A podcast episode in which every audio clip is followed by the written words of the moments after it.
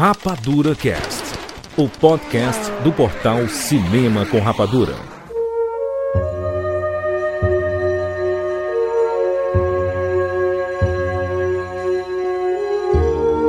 Seja bem-vindo séries Rapadura em todo o Brasil. Está começando mais uma edição do Rapadura Cast. Eu sou Jurandir Filho e no programa de hoje vamos falar sobre os atores e as atrizes mirins e suas polêmicas.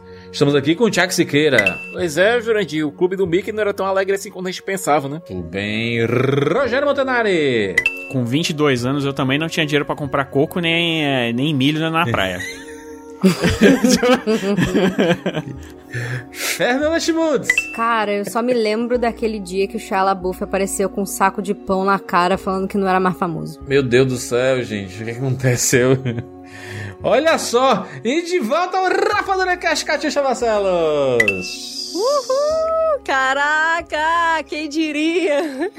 Tá Ó, livre. Eu quero, eu quero dizer que não estive aqui até agora por culpa do Jurandir Filho, Mentira. que não me chamou. Na verdade, foi o contrato de exclusividade que acabou lá, né? E aí é você verdade, pode. é verdade, é verdade. Bom, eu não fui uma atriz mirim, É. então os meus contratos de exclusividade, eles são todos muito, muito questionáveis até hoje em dia, ainda assim. Muito bem, muito bem. Olha só, vamos falar. Cara, tema polêmica aí, né? Aproveitando aí que esse assunto está em voga, afinal, rolou o caso da Larissa Manoela. A internet falou bastante sobre esse assunto. O que é que essa turma passa aí, né? Que quando cresce em Hollywood, fazendo filmes e séries, e suas carreiras têm seus altos e baixos, muito por causa da interferência dos pais também. Vamos citar aqui alguns exemplos. E, novamente, né, sem julgamento de valor sobre é, cada situação, afinal, a gente conhece a história que é colocada na imprensa, né? Basicamente, algumas outras histórias são postadas pelas próprias pessoas, né? Pelos próprios atores e atrizes, em livros, em entrevistas. É, mas ainda são pequenos recortes, né? Sobre tudo que aconteceu, mas a gente vai entrar um pouco, esmiuçar um pouquinho. Essas histórias são muito pesadas sobre jovens atores e atrizes que acabaram aparecendo, explodindo e às vezes sumindo e às vezes nunca mais conseguindo aquele estrelato que foi conseguido ali na sua infância. Por quê? O que é que aconteceu? É isso, vamos falar sobre atores mirins agora, aqui no Rapadura Cast.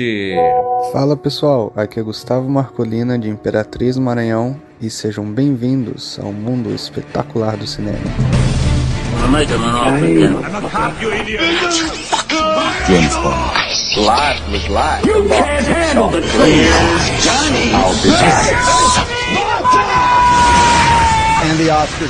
Rapadura Cast.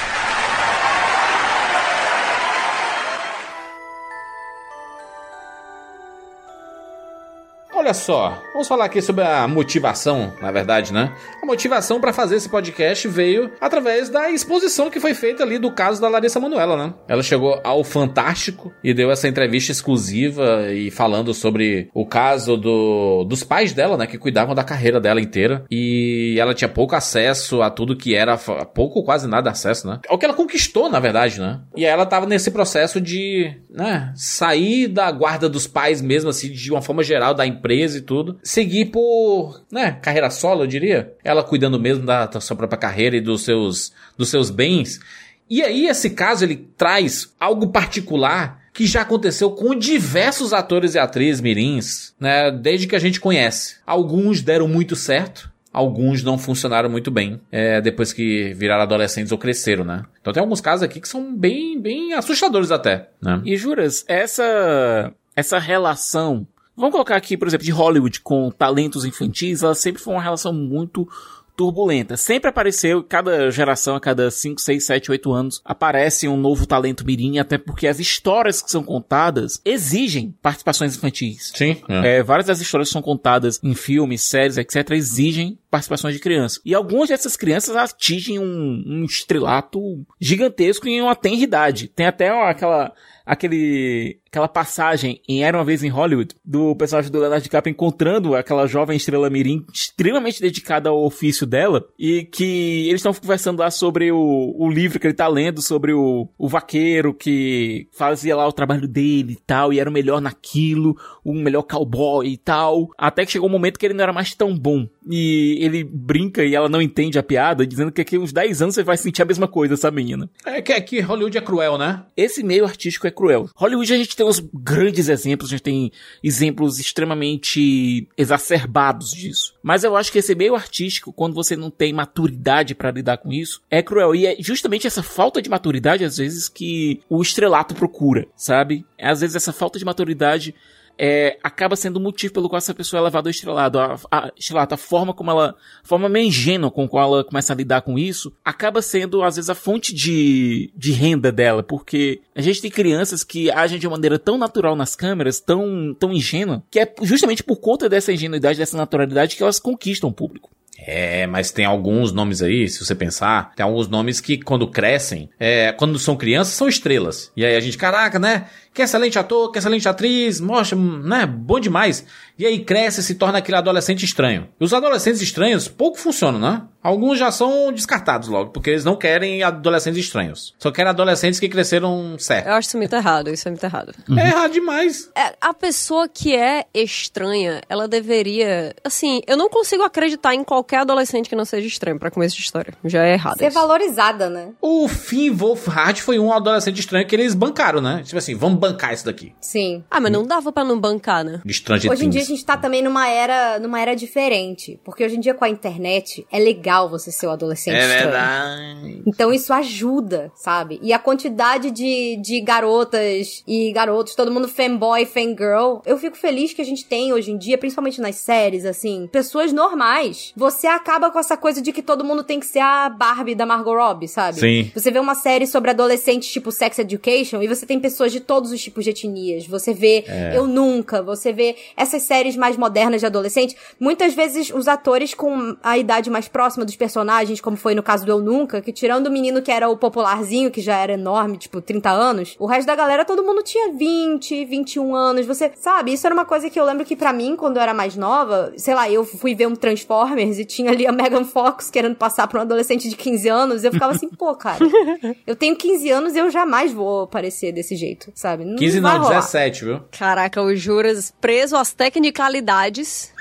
Não, mas mesmo assim, na época que eu fui assistir o negócio, eu tinha, acho que a mesma idade da personagem, eu falava, gente, isso aqui não parece não, sabe? Tipo num Meninas Malvadas, que a, a, a Rachel McAdams tinha uns 20, 24, 25 anos na época, sabe? É. É, Sex Education é um bom exemplo, porque Sex Education é. Tem muita gente do Reino Unido, né? Uma série britânica, de origem britânica. E aí. o Heartstopper também. Exato, e isso é uma coisa que é bem mais marcante. Essa, essa coisa que, inclusive, o pessoal chama de adaptation attractiveness, né? Que, tipo, que é atratividade da, sei lá, atratividade da adaptação, uma coisa assim, quando o pessoal tá fazendo uma adaptação, por exemplo, de um personagem do livro, que aí no livro o cara é feio, mó paia, estranhão, e aí chega no, no, na série é tipo o Brad Pitt muito gato nos seus melhores dias, se liga?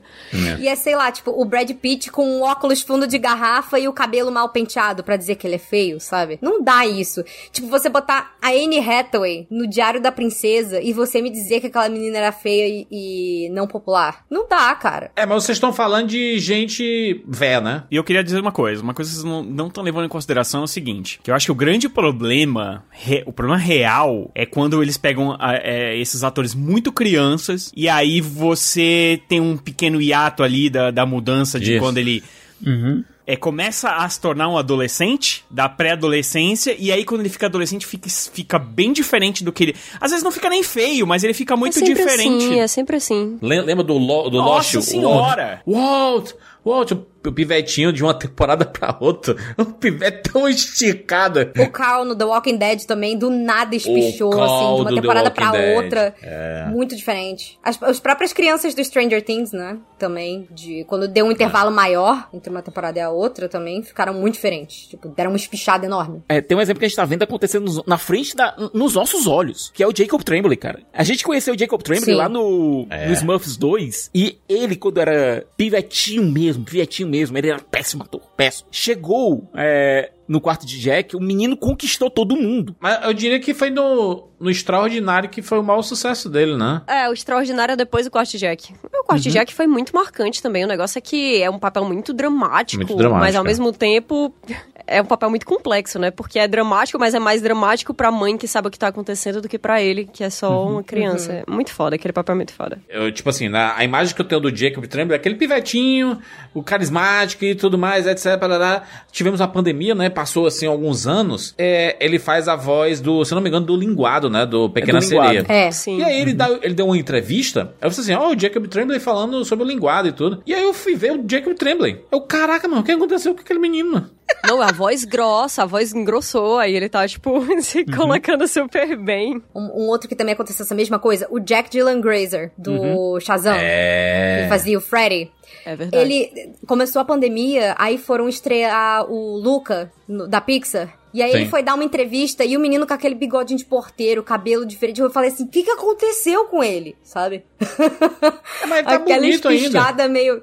Não, agora ele tá. Agora ele tá, tá bonito. Não, o assustador foi o Angel, o Asher Angel. Não, o Asher Angel, de repente, ele já tá na idade da malhação. Que É. isso? O, Ash, o Angel Asher, aliás, Asher Angel, foi mais assustador porque ele era um pivetinho bonitinho e ficou um pivetão bonito. Isso não acontece, isso é injusto. Não, mas não necessariamente os caras ficam feios, cara. É que. Sabe qual que é o problema? As pessoas normalmente ficam feias. Ficam feias. As pe- Ah, não sei, cara. Criança bonita é uma regra da vida. Criança bonita cresce feia e criança feia cresce bonita. É isso aí. Ah, não, não, não, não, não, não sei se A criança é sempre feia assim, sempre não. tem chance no futuro. A, a Kristen Durst, por exemplo, ela era uma criança bonita e ficou uma adulta bonita. Verdade, exceção. Por isso que ela é a Kristen É, Dunst. não, tem várias, cara. Tem várias pessoas que ficam. O problema, sabe qual é? Que é, é o principal, eu acho que é o estranhamento, porque a adolescência, ela faz você crescer desproporcionalmente, entendeu? É. Aí fica, fica assim, aquela coisa meio esculhambada, aquele braço mais, sabe, que, que não, que não é, fica A mais voz. comprido do que o corpo e tal. Mas depois quando ah, tudo se resolve, quando termina a adolescência e tal, aí as coisas ficam mais... Rogério, a prim- primeira vez que eu vi isso foi na minha, na, na minha, na minha adolescência ali.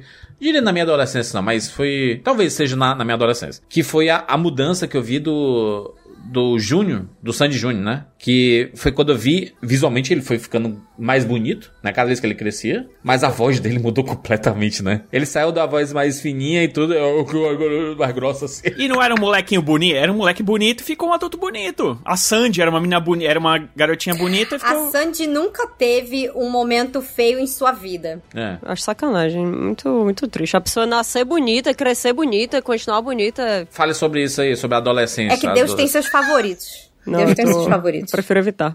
É. A própria. Como é o nome da, da menina? A Hannah Montana? A. Miley Miley Cyrus. Cyrus. Miley Cyrus também era uma criança bonita, ficou uma adulta bonita. A estrela maior da, da, da Katyusha, que eu tô tentando lembrar o nome. A Taylor, A Taylor Swift. Swift. A Taylor. Swift era uma, uma menina bonita, uma Ela teve linda. uma adolescência bem estranha. Ela começou a ficar famosa com. Você lembra, Kate, quanto ela tinha? Ela tinha 15 quando ela começou? É, 15 A anos. ficar mais conhecida? Ela já era lindíssima naquela época. Então, ela era lindíssima porque ela tava mega produzida. Acho que, que isso é uma coisa também que a gente é, acaba se desconectando com as pessoas de Hollywood, né? Que é assim, uma coisa é você ver a pessoa sempre quando ela tá maquiada, quando o cabelo dela tá pronto, quando ela tá vestida com Aquele roupas efeito que funcionam... holofote, quando a É, pessoa tá no palco, exato. que já deixa a pessoa mais atraente naturalmente. Também temos que falar sobre isso. É. É. Assim, a Taylor nunca foi feia, né? Até porque não dá. Porque... Ela é muito bonita. É, pois é. A gente teve um, um exemplo muito, muito peculiar. Por muito tempo foi um Cautionary Tale, mas depois ela conseguiu dar a volta por, por cima, que foi a Drew Barrymore. A Drew Barrymore, ela es- estourou lá no ET, quando era uma pivetinha mesmo, sabe? Pivetinha. E o Spielberg botou ela basicamente debaixo do braço na época. Colocou debaixo da asa dele, cuidou e tudo. Nessa época, a gente já falou um pouco dos anos 80, anos 90, que era uma época sem lei, quase. Nos Estados Unidos era pior. A Drew, ela se envolveu muito, muito precocemente com uma galera muito esquisita. Então, ela experimentou drogas muito cedo, ela experimentou álcool muito cedo, e se enveredou por um caminho muito esquisito. Se metendo em, em festas, muito além da idade dela, em confusões muito além da idade dela e tudo. E isso, E- Cicas, também é um problema. Principalmente é porque essa é a experiência feminina no geral. Esse efeito que a gente fala que é o grooming acontece muito mais com meninas do que meninos, né? Dessa coisa. A própria Millie Bobby Brown e o elenco do Stranger Sim. Things. Teve uns anos atrás que, que eles ainda eram menores de idade e tudo mais, que eles estavam mostrando e começaram a falar a sexualização precoce que estavam fazendo na Millie Bobby Brown. A forma como vestiam ela.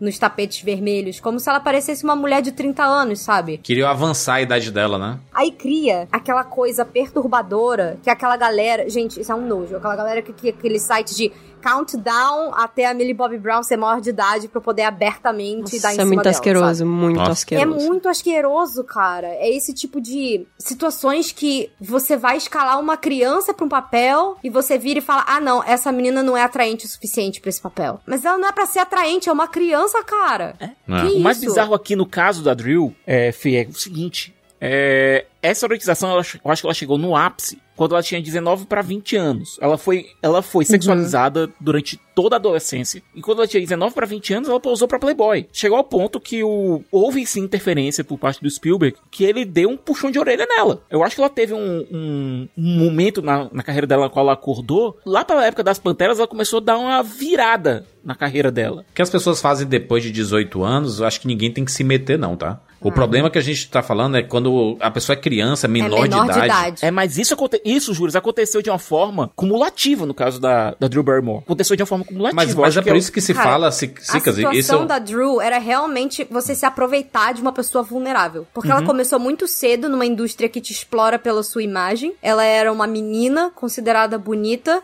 E aí aquela coisa, esse efeito Lolita, sabe? É muito, é realmente muito asqueroso isso. E é o tipo de coisa, que, é o tipo de comentário que você vê da galera fazendo dessas atrizes mais novinhas desde muito cedo. Mas é por isso, Fê, que é importante ter um grupo, uma base um te cercando, sabe? psicológico. É, ainda mais se você tem acesso a tudo do, do Ah. mais glamouroso desde muito criança, Isso. você você não tem maturidade emocional. Seu cérebro nem terminou de se desenvolver e tá todo mundo esperando você vacilar, né, também. É pra- muito difícil uma criança é, conseguir se desenvolver. Cara, ela tá tendo contato ali. Criança, gente, é uma- é a gente Não, nunca sobre pode os olhos esquecer. do público. É uma, é uma criança crescendo so- é, sobre um monte de holofotes, com diversas cobranças, com comentários extremamente maldosos. Por isso que é importante você Uhum. blindar de, de certas coisas, né? Você ter uma família um pouco mais próxima, né? Os pais realmente engajados e tudo. E pais que tenham responsabilidade em relação a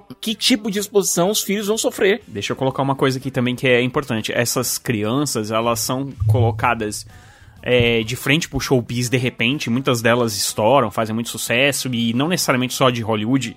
É, na própria indústria da música também acontece bastante, que a gente já falou aqui de algumas pessoas e tudo mais. Mas esses pais também estão sendo colocados de frente pro mundo do showbiz, é, muitas vezes também sem ter proteção, sem ter um, Sem preparo nenhum, uma né? proteção, preparo psicológico. E eles também entram na onda do. Porque assim. É muito fácil a gente, e em alguns casos aqui eu acho que é muito necessário, é, a gente julgar os pais porque, sabe, não, não conseguiram controlar o, o- o- a carreira do filho de uma maneira correta, ou porque é, é, tem a parte também do dinheiro e tal, mas muitas vezes a gente tem que levar em consideração, e isso eu nunca vejo em lugar nenhum, é que essas pessoas também estão sendo colocadas, também são colocadas de repente, elas entram lá com um propósito e de repente elas estão com uma coisa gigante na mão que elas não sabem o que fazer. Então, é- é- é- eu acho que é, é importante a gente dizer isso, né? Porque senão fica parecendo é, que, Que a culpa é sempre dos pais, né? é dos pais, né? E, e, Ah. nesse- e não necessariamente isso acontece. Muitas vezes você tem um empresário, você tem uma pessoa que, que faz ali a, a parte do, do meio do caminho, né? Que faz o, o leve e trás entre, entre os estúdios e os pais e tal. E, e às vezes o erro, muitas vezes o erro tá aí também. Então, assim, não tô passando pano pra nenhum pai e mãe aqui, não. É, Mas isso que tu falou, na verdade, é muito relevante, né? Eu acho que uma coisa que é muito importante a gente dizer, apesar de realmente esse ponto ele importar, porque tudo que a gente escuta falar são agentes que foram grandes desgraçados e que se aproveitaram de famílias inteiras, de artistas. A gente já escutou essa história um trilhão de vezes. Então, realmente, várias vezes os pais estão completamente despreparados. Mas acho que uma coisa que eu escuto muito quando a gente tá falando sobre atores, atrizes, né, artistas mirins no geral, como aconteceu, por exemplo, com a, a Millie Bobby Brown, que a Fê falou, realmente, ela foi sexualizada muito cedo. Uma outra que também passou por tudo isso enquanto a gente assistia isso acontecendo aqui no Brasil foi a própria Larissa Manoela também, que, que durante a mais tenra infância dela a gente via comentários terríveis, assim, abomináveis sobre ela. Essas eu pessoas acho que- deviam ter ido presas. É um absurdo que as pessoas possam sexualizar uma criança e ficar por isso mesmo. Tipo, a pessoa tá dando prova ali na internet, não é? Exatamente. Não Mas aí eu pode. acho que uma coisa que, que muita gente levanta quando a gente fala sobre isso é: nossa, mas o que é que vão fazer? Não sei o quê, porque se os pais tirarem ela disso, aí vai atrapalhar muito a carreira da menina e tudo mais. E tudo bem, eu concordo totalmente. Mas é importante também a gente deixar claro aqui que quando a gente tá falando de crianças, crianças mesmo, tá? Nem pré-adolescentes e tal. Crianças. Na verdade, quem toma as decisões são os pais. Então, se as coisas começam a ficar muito assustadoras, quem faz essa conta entre se vale a pena aquilo ali profissionalmente, financeiramente, emocionalmente, versus o que tá acontecendo, são os pais. Então, eles são sim pessoas que têm essa, essa agência de escolha muito mais do que a criança. Independente do que qualquer coisa. As pessoas que, que têm condição de se aconselhar com outros adultos são eles. As pessoas que têm condição de procurar conselhos legais são eles. Ou de tomar decisões que têm a ver com essa maturidade emocional são Não, os total. pais mesmo, né? Acho que completa bem o que eu tô dizendo, porque é, a ideia não é passar o pano pra essas pessoas. O problema é que, como elas são humanas, uma vez que elas, elas ficam. Elas ficam entre o dinheiro e a vontade, É. muitas vezes, da criança que quer fazer aquilo também, e aí ela não sabe direito. Meu, o que que. Sabe? E eu acho que falta esse preparo muitas vezes pra esses pais, e aí é, é aí que eles acabam falhando. Rogério, a ge- a gente já viu diversos filmes e séries mostrando que pais que adoram fabricar pequenos astros, né? Que eles preparam desde cedo pra levar pra É fazer comerciais, pra participar É, de você vê a desfiles. família do Michael Jackson, né? Que todos os irmãos tinham o grupo antes, o Jackson Exato. 5 e tal. Você- tem uns casos específicos em que dá pra ver. A criança às vezes nem pensava nisso. A criança mal sabia falar, andar e já tava fazendo comercial, já tava tipo assim, é. Aí é até complicado, porque qu- a questão ética, como é que a criança sabe que ela quer aquilo ali, se desde que ela nem se entende por gente, ela já tá fazendo, sabe? Exatamente, exatamente. Eu acho que esse, esse é o X da questão. Eu acho que isso é uma das coisas que a gente demora muito a pensar quando a gente tá, tá pensando em, em atores e atrizes mirins, principalmente. Porque eu acho que existe muito essa romantização do que é ser famoso, do que é ser, aspas, rico e famoso, né? Que a gente tá vendo aí que cada dia que passa tá cada vez mais difícil ser rico, ser ator. O pessoal é mais só famoso mesmo. Principalmente, né? Exato. Estamos discutindo muito isso ultimamente. Esse Demais. negócio de a profissão ser famoso é um negócio bizarro, né?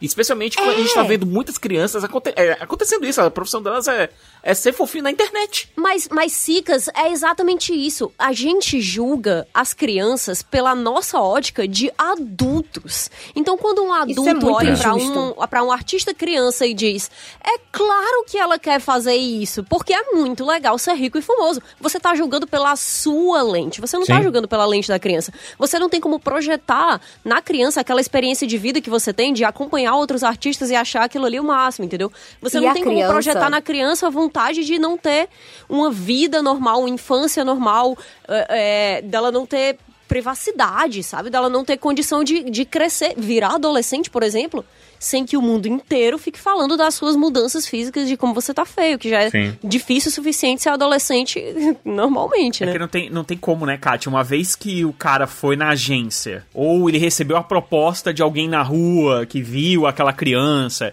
ou levou numa agência de propaganda, ou levou é, para fazer é, é, algum tipo de teste e tal, é porque realmente tem que ter essa vontade dos pais de, de querer. Não, não tem E, como, tem- né? e, e, Rogério, é impossível a gente, como telespectador, a gente que né, tá, tá no papel de assistir, né? A gente vai assistir os filmes, as séries, a gente não comentar quando a criança cresce. Tipo, a gente viu Harry Potter E acontecendo, às vezes entendeu? essas, a gente a- a- se acaba se achando no direito de comentar, porque olha, essa criança cresceu Sim, a gente vira o tio, tá- o, o tio, aquela tia escrota, entendeu? Que fica comentando quando a gente encontra no, no Natal, no Réveillon. Tipo assim, É, tipo, nossa, ganhou peso, tá diferente. cadê os namoradinhos? engordou, É, emagreceu. faz parte da né? inconveniência que vem da distância que a gente tem dessas pessoas. Porque a verdade, que é dolorosa, porque a gente gosta de pensar que também é muito nobre, é que muitas vezes a gente olha pra essas crianças, pra esses adolescentes, como se eles fossem, antes de seres humanos, eles fossem artistas. Sim. Tem muito pai, muita mãe que acha que pode mandar no que o filho vai fazer.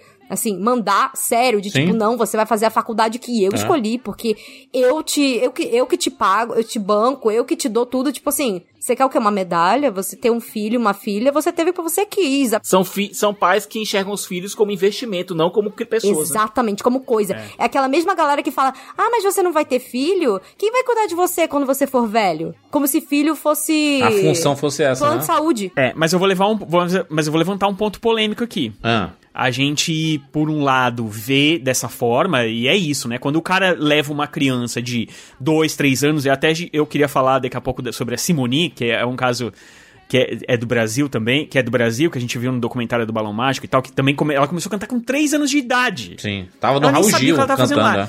É, uma vez que, que o pai não, não, não é, leva essa criança lá é porque ela realmente já tem algum objetivo, seja financeiro, seja é, que essa criança faça alguma coisa que ela não conseguiu fazer quando ela era criança. Mas também, por outro lado, a gente não pode deixar. é, a gente não pode deixar de falar que a gente mesmo reclama, por exemplo, quando uma criança mais velha faz papel de uma criança mais nova, ou quando um adolescente, a gente falou agora mesmo da, da menina do Transformers, É. que ela não parecia ser uma criança. Então, assim, a gente quer ver crianças retratando crianças Sim. nos filmes, cinema e tal, mas, Mas por não se outro lado, a comportando gente como sabe- criança, né? É. Então, mas a gente sabe que quando essa criança entra no showbiz pra fazer isso, ela tá é, um- correndo um certo perigo, entre aspas, que é, que é ser jogada direto nesse mundo da loucura, né? Eu concordo totalmente, mas eu acho que também é importante a gente não confundir os comentários individuais e a nossa vontade como espectadores com a culpa que, na verdade, é de uma indústria inteira que faz isso acontecer com essas crianças, né? Porque o, o motivo pelo qual isso acontece com essas crianças sistematicamente é porque Hollywood como um todo é construído desse jeito. Eu acredito de verdade que existe alguma maneira de proteger essas crianças desse tipo de coisa, sabe? Do mesmo jeito que a gente, que a gente vê comunidades de todos os tipos serem, serem é, construídas de um jeito mais positivo ou mais negativo. Obviamente, os, os anos vão passando e isso vai ficando cada vez mais difícil, né? Com a tecnologia, principalmente, com as redes sociais e tudo mais, vira uma loucura que meio que não tem jeito. Mas, no final das contas, é, beleza, a gente como audiência quer receber um material que pareça genuíno ao que está sendo apresentado a gente. Mas isso não quer dizer que a responsabilidade dessas crianças serem colocadas dentro do, do holofote e desse sistema inteiro seja uma coisa que é nossa, entendeu? Obviamente, tá todo mundo ligado à possível mudança. Todas as vezes que a gente comenta uma coisa que não é legal, é bacana a gente colocar a mão na consciência e ficar tipo, não, peraí, calma, eu tô sendo um desgraçado aqui, né? Não, é porque a gente tem. O, a gente tem um. Não dá pra gente dizer que a gente tem total culpa, mas um pouquinho Não, a gente claro tem, cara. É, Sim, a gente porque- faz parte desse sistema, a gente faz parte desse sistema, com certeza. Só que é um, é um sistema, Rogério, que várias pessoas que estão lá dentro comentam vez após vez, como se você falar alto de algum jeito, se você pedir alguma coisa, se você fizer alguma exigência de qualquer proteção, você é retirado totalmente do jogo. Então, assim, é um jogo que muitas vezes os responsáveis fazem, né? É muito injusto porque Hollywood já é predatória, né, normalmente. Não, e não é nem jovem. Hollywood, Fê. É, eu digo da indústria do entretenimento. A Simonique, a gente viu o documentário há pouco tempo, o do Balão Mágico, né? Eu e o Júlio, a gente assistiu. Não sei se vocês assistiram também. É, existem passagens ali no documentário que eles falam que as crianças começavam a trabalhar no. Tá certo que é uma, uma outra geração e tal, mas só pra gente não pegar na geração de agora, é, com redes sociais e tudo, mas você pega, cara, a Simone, é, é, o pessoal do Balão Mágico, nem necessariamente Simone, mas o pessoal do Balão Mágico, por exemplo, as crianças começavam a gravar as, é, especiais e tal, às 8 da manhã e, ter- e 3 horas da manhã, olha isso, das 8 crianças de 4, 5, 6, 7. Começavam às 8 da manhã e 3 da manhã ainda estavam gravando. E aí até tem uma passagem que o pai do Tommy lá, ele fala assim: não, chega. É, vou Ele pra pega casa. o filho dele É. e vou pra casa. É muito Porque, legal isso. não- cara, 3 da manhã. Demorou tavam- pra fazer isso, aliás. Demorou. Sim. É, mas é, isso é, é esperar noção das pessoas que estão lá, não como responsáveis das crianças de verdade, não como quem se importa com as crianças de verdade, porque essa parte predatória de Hollywood, muitas vezes a gente fala por um lado, principalmente a gente comenta muito é, disso em termos de assédio moral, assédio sexual e tudo mais. Sim. Mas a verdade é que a máquina de Hollywood é predatória como um todo, porque ela trata essas pessoas como, como bens descartáveis. Apenas uma engrenagem na máquina, né? Tipo, a, ah, você não vai fazer tal coisa, tem outras 20 mil que fazem, se você não quiser. Isso, e eu acho que essa, essa, essa maneira de pensar, ela é uma das coisas mais fortes quando a gente pensa na indústria de Hollywood como um todo. É por isso que a gente comenta tanto hoje em dia disso de ah, a pessoa tem que ter cuidado ao se impor, porque senão ela nunca mais vai ter um emprego. Uhum. E quando você é criança, e o que é que você aprende, sabe? É é por isso que eu falo assim, ok, o, o dinheiro, ele. E eu tô falando isso de uma, de uma posição completamente diferente de pessoas que querem fazer isso, precisam fazer isso, né? São, são situações completamente diferentes da minha, mas eu acho que essa distância. Ela também me dá uma, uma ótica particular para comentar sobre isso, que é, ok, existe dinheiro, existe fama, existem várias coisas muito desejáveis desse, dessa vida, né? Mas, cara, você vai construir todo um sistema de crenças e de comportamentos na cabeça de uma criança desde que ela aprende a, sei lá, falar, que vai ser muito desconectado do resto da sociedade, do resto da vida dela. E isso é uma escolha. Se a gente parar pra pensar, Kat, existe uma. Esse sistema, porque você vê crianças na, na televisão desde que você se entende por gente. Não todo mundo, mas muita gente vai ficar pensando, pô, queria estar ali, queria estar ali, queria estar ali. E isso num público imenso, certo? Você meio que cria um sistema de mais-valia para jovens para jovens artistas, para pequenos artistas, pra artistas crianças. Porque entra naquela, naquilo que tu disse. Se você não quiser fazer isso, tem 20 mil quem queira. E a própria indústria cria esses 20 mil vinculando e romantizando esse tipo de trabalho. Colocando só vers- versão glamorizada nas revistas, só versão glamorizada na, É. nos making-offs, sem a pessoa saber quão tra o trabalho duro que, que é aquilo ali. Não, se, se você for perguntar a qualquer a- ator, atriz que é, esteja aí na, na indústria há mais de 30, 40 anos e que começou novo, cara, você vai ouvir histórias absurdas, assim, sabe? De você dizer assim, caraca, como é que você aguentou chegar até aqui, então, né? Porque realmente é brabo. Na minha geração, o caso mais emblemático, da minha geração especificamente, ali de quem vem dos anos 80, é o Macaulay Culkin, né? Ele era o rei dos anos 80. O pivetinho mais conhecido dos anos 80 e 90 era o Macaulay Culkin. Aí você pensa assim, caraca, ele fez o quê? Uns 40 filmes. Não, cara. Se você pegar ali, se você pega a, a carreira dele especificamente, 7, 8 filmes conhecidos. Por quê? São filmes extremamente conhecidos mesmo. Eu tô falando ali de Esquecer de Mim 1 e 2. Tô falando de O Riquinho.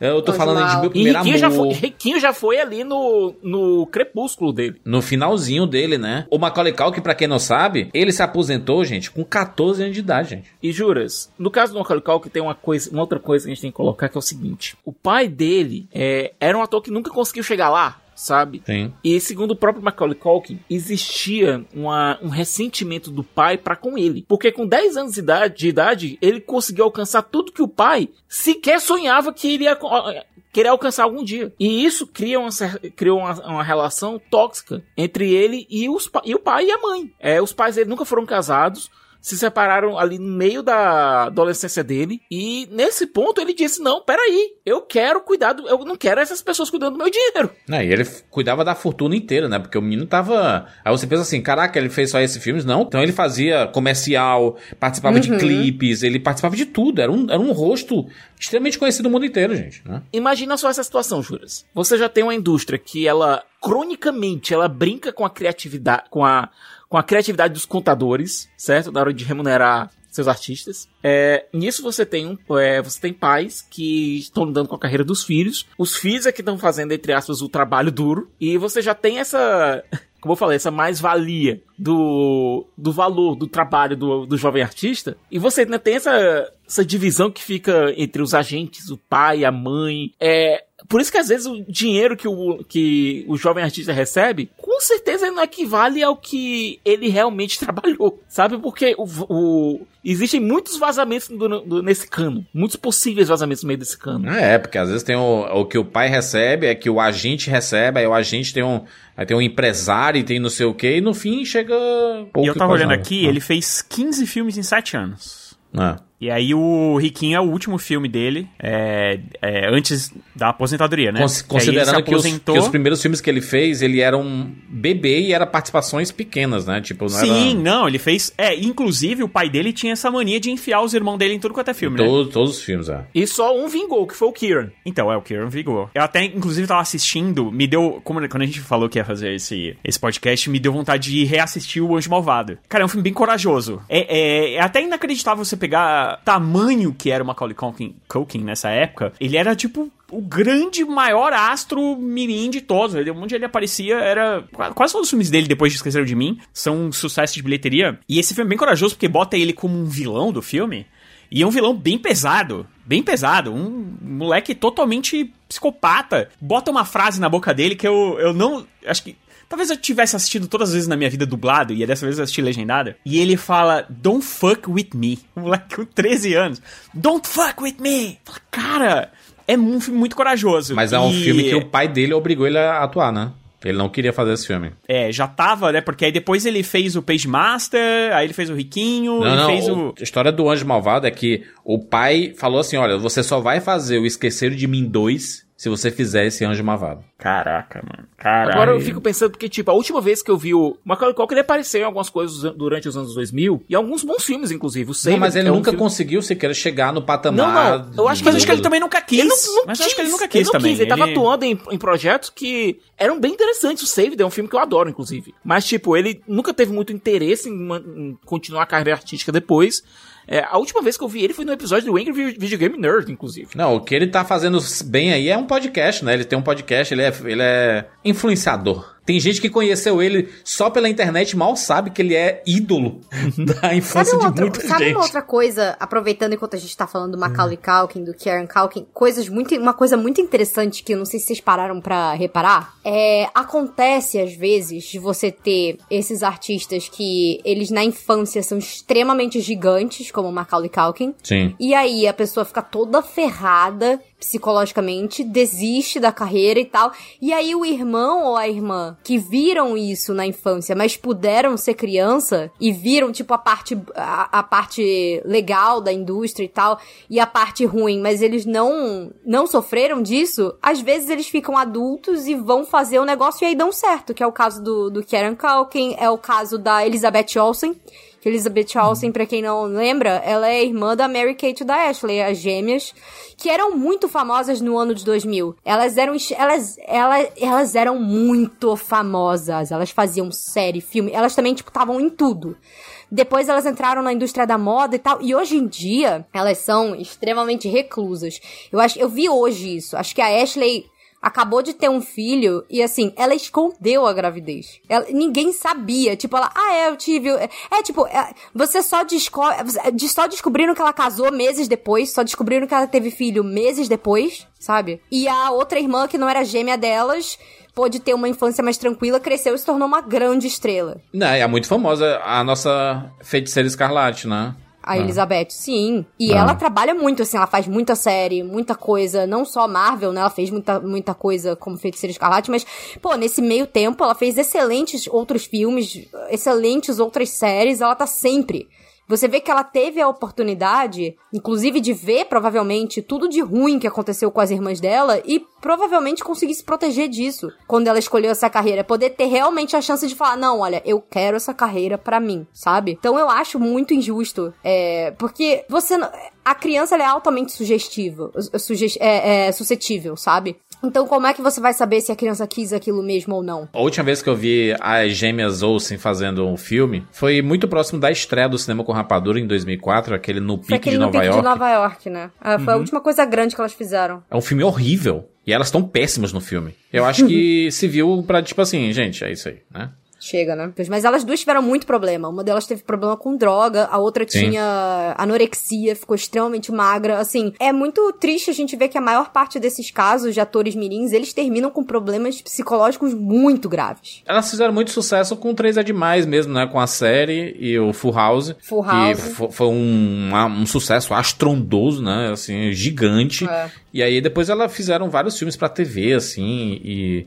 Mas nunca um seriado chegou também, num- acho que na Fox Mas- Kids, se eu não me engano. É, mas nunca chegou no nível, né, do que foi o sucesso do 13 Demais, que elas eram Não, não, não. bebês, né? Quase, né? A Mary Kate, ela chegou até um pouco mais longe. Ela participou de algumas séries, participou de Weeds, participou de Samantha Who. É, mas o mais maluco é o seguinte: é, a gente teve o Reunion de Full House, né, com o Fuller House, que durou até um bocado de tempo. E durante a série, eles faziam várias piadinhas em relação a, a personagem delas. Que, pra quem não lembra, é, existe uma regra em Hollywood em relação a crianças muito pequenas trabalhando. Geralmente eles contratam gêmeos, por quê? Porque você tem o- eles fazendo o mesmo personagem e eles podem dividir a carga de trabalho. Aconteceu isso com o filho do Ross lá, que tá em, um deles tá em Riverdale, o outro voltou recentemente pra carreira artística também. E aconteceu com a Mary Kate Ashley Olsen que elas dividiam a personagem em Full House. Eles faziam várias piadinhas sobre elas não voltarem pra série, sabe? Algumas até eu achei um, um pouquinho maldosas. Eu acho que dá pra citar um caso também da Dakota Fanning, né? A Dakota Fanning, Nossa, ela, ela estourou ali nos anos 2000, caso. fez diversos filmes, assim, realmente virou um nome, um nome que a gente falava assim, cara, vai ser, o futuro dessa menina vai ser brilhante aí, e tudo. Chegou É. no ponto que ela, ela ficou tão famosa que ela falou assim, vou me dedicar à minha vida pessoal aqui, mais ou menos como a Emma Watson fez também, né? E aí, quem que E- deslanchou? A A, irmã dela é o né? Fanning. É o Fanning. Famosa aquela. Inclusive, é, Que é demais, esse caso é que demais. eu falei mais cedo, no início do podcast, de ah, é, fulana não é atraente o suficiente, foi com ela que aconteceu. Foi numa entrevista agora pra terceira temporada do The Great, que estreou recentemente, né?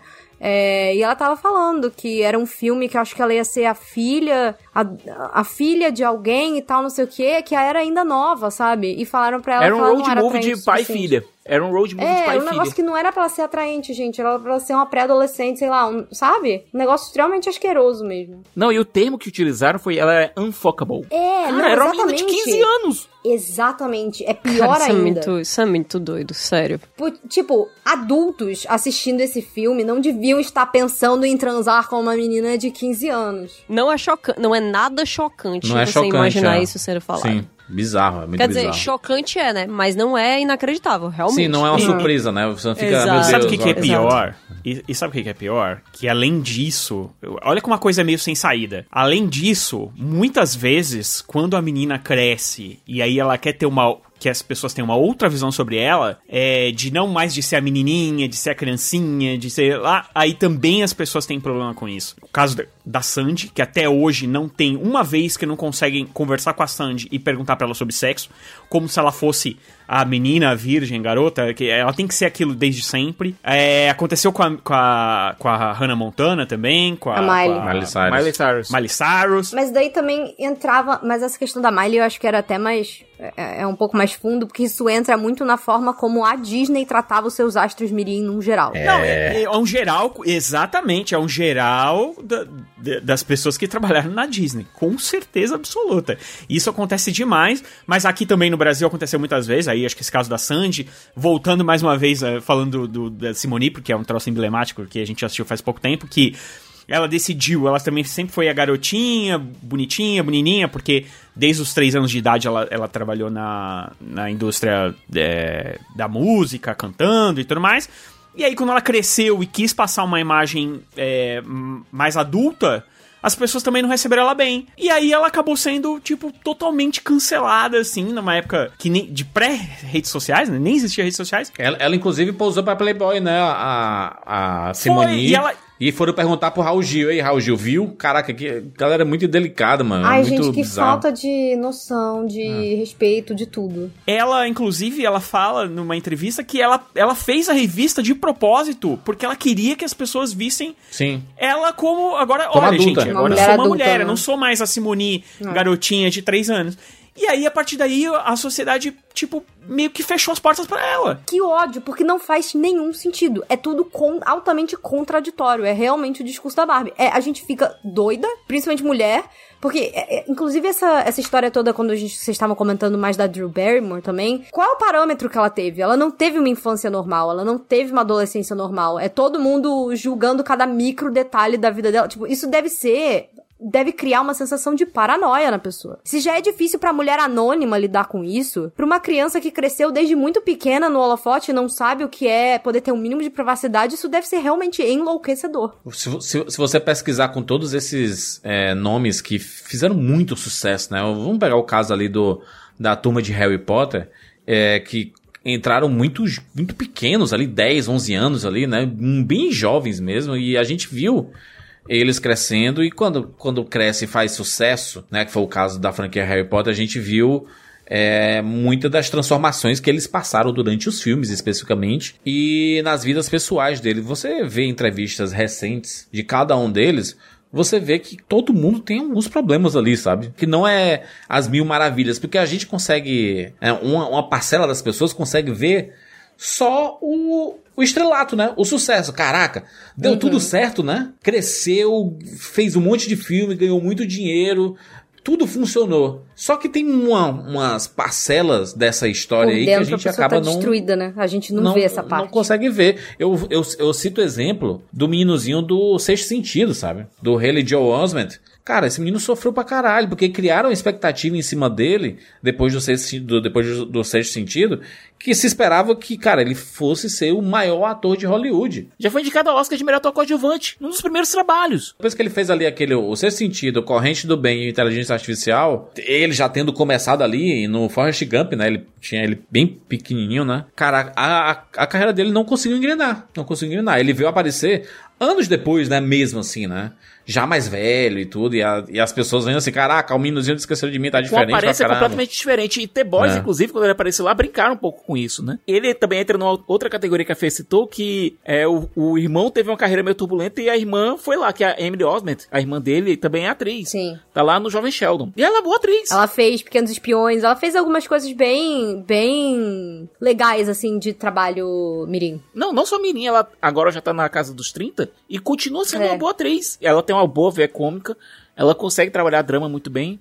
Até mesmo em séries muito, vamos dizer assim, que não são não exigem muito a veia dramática, ela entrega. Sabe, é uma boa atriz. Uhum. Mas, cara, no caso do, do Hayley, é, é muito bizarro porque. Sabe o que, é que me lembra? Me lembra Magnolia, sabe? Quando você tem um, o personagem do meninozinho ali no, no quiz, naquele, hum. naquele game show, e que você vê claramente que ele é muito melhor do que todo mundo ali, mas que ele só ele não consegue ter uma infância normal. E no final, a única coisa que ele pede pro pai dele é: Eu acho que você precisa me tratar melhor. Eu acho que isso é. acontece Isso é muito triste. isso é muito triste acontece com muito desses moleques. E, e, existe também o, o, caso de, da, da destruição é, da, da infância da, da, da criança quando o público persegue tanto que a pessoa não consegue mais ter vida. Né? O caso do Jake Lloyd lá do Star Wars, né? Ele fez o Anakin Pivete, né? O Lourinho. E aí, cara, ele passou por, por muito maus bocados, assim, né, cara? Cara, Porque... o fandom de Star Wars. A galera de Star Wars, é, ela é, é, muito maldosa nesse sentido de perseguir as pessoas fora do, do, dos filmes, né, das séries. E aí ele disse que a infância dele na, na escola foi a pior infância do mundo, assim. Ele teve que mudar de escola várias vezes porque as pessoas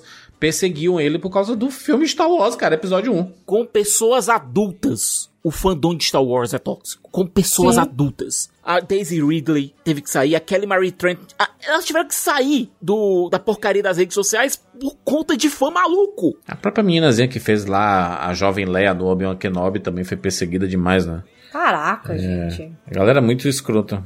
Quando a gente fala que realmente, assim, Star Wars é uma é um, uma situação à parte, principalmente nos últimos anos. Mas eu acho que quando a gente fala de atores e atrizes mirins, a gente realmente tem que voltar pra maior maior coisa que a gente conhece, né? Que a gente cita aqui exemplos aqui e ali, mas na verdade a gente tá falando de Disney Channel, de Nickelodeon. Exatamente. A história da Janette McCurdy. Exatamente. A, Exatamente. a Sam, do iCarly e do Sammy Cat que ela escreveu um livro falando, ah, eu hum. ainda não li, mas eu já ouvi pessoas contando pedaços, eu tô doida pra ler, que é tipo, I'm glad my mom died, my mother died, não é? Esse livro é sensacional. A Janette McCurdy, que fez a Sam de iCarly. iCarly sem Cat. É, pois é, que é até uma grande questão no próprio livro. Ela escreveu um livro que já, já tá traduzido para o português. Acredito que já deve estar, tá, inclusive, na segunda edição, porque a primeira edição já tinha vários erros de, de, de tradução e tudo mais, que é Estou feliz que minha mãe morreu. Esse é o, o título do livro. Caralho. Quando ela lançou esse livro no- nos Estados Unidos, assim, ele foi sucesso imediato. Inclusive, um dos primeiros cantos que ela foi pra tour de imprensa dela foi justamente o programa da Drew Barrymore. E elas tiveram, assim, uma conversa muito... Cara, sei lá, sabe quando você tá assistindo uma, uma entrevista e você sente que existe alguma coisa ali além do trabalho e além da entrevista e tem dois seres humanos conversando coisas muito importantes e você só calha de estar numa janela assistindo eles dois conversando, entendeu?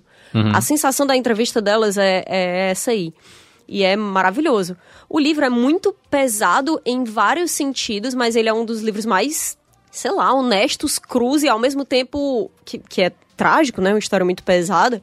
Ele é também muito engraçado, cara, porque ela escreve muito bem. E uma das coisas que ela mais comenta no início da história dela é que ela sempre gostou disso. Ela sempre gostou de escrever, ela sempre gostou de ler, e ela tinha uma mãe que era assim, eu, eu nem lembro, na verdade, se, se tem diagnóstico ou alguma coisa do tipo, mas tendo a acreditar que ela tinha transtorno narcisista, né? Que falava, não, você tem que ser uma estrela e você tem que ser uma atriz e o meu bebê é tão lindo e tem que parecer eternamente uma criança e, e, tipo, a- a mãe dela ficou ensinando ela ela, a comer, ter não era? transtornos alimentares e várias coisas desse tipo, porque quando você não come e o seu corpo não se desenvolve, você fica parecendo uma criança pra sempre. E ela queria a, tri- a filha maluco. dela como uma atriz mirim.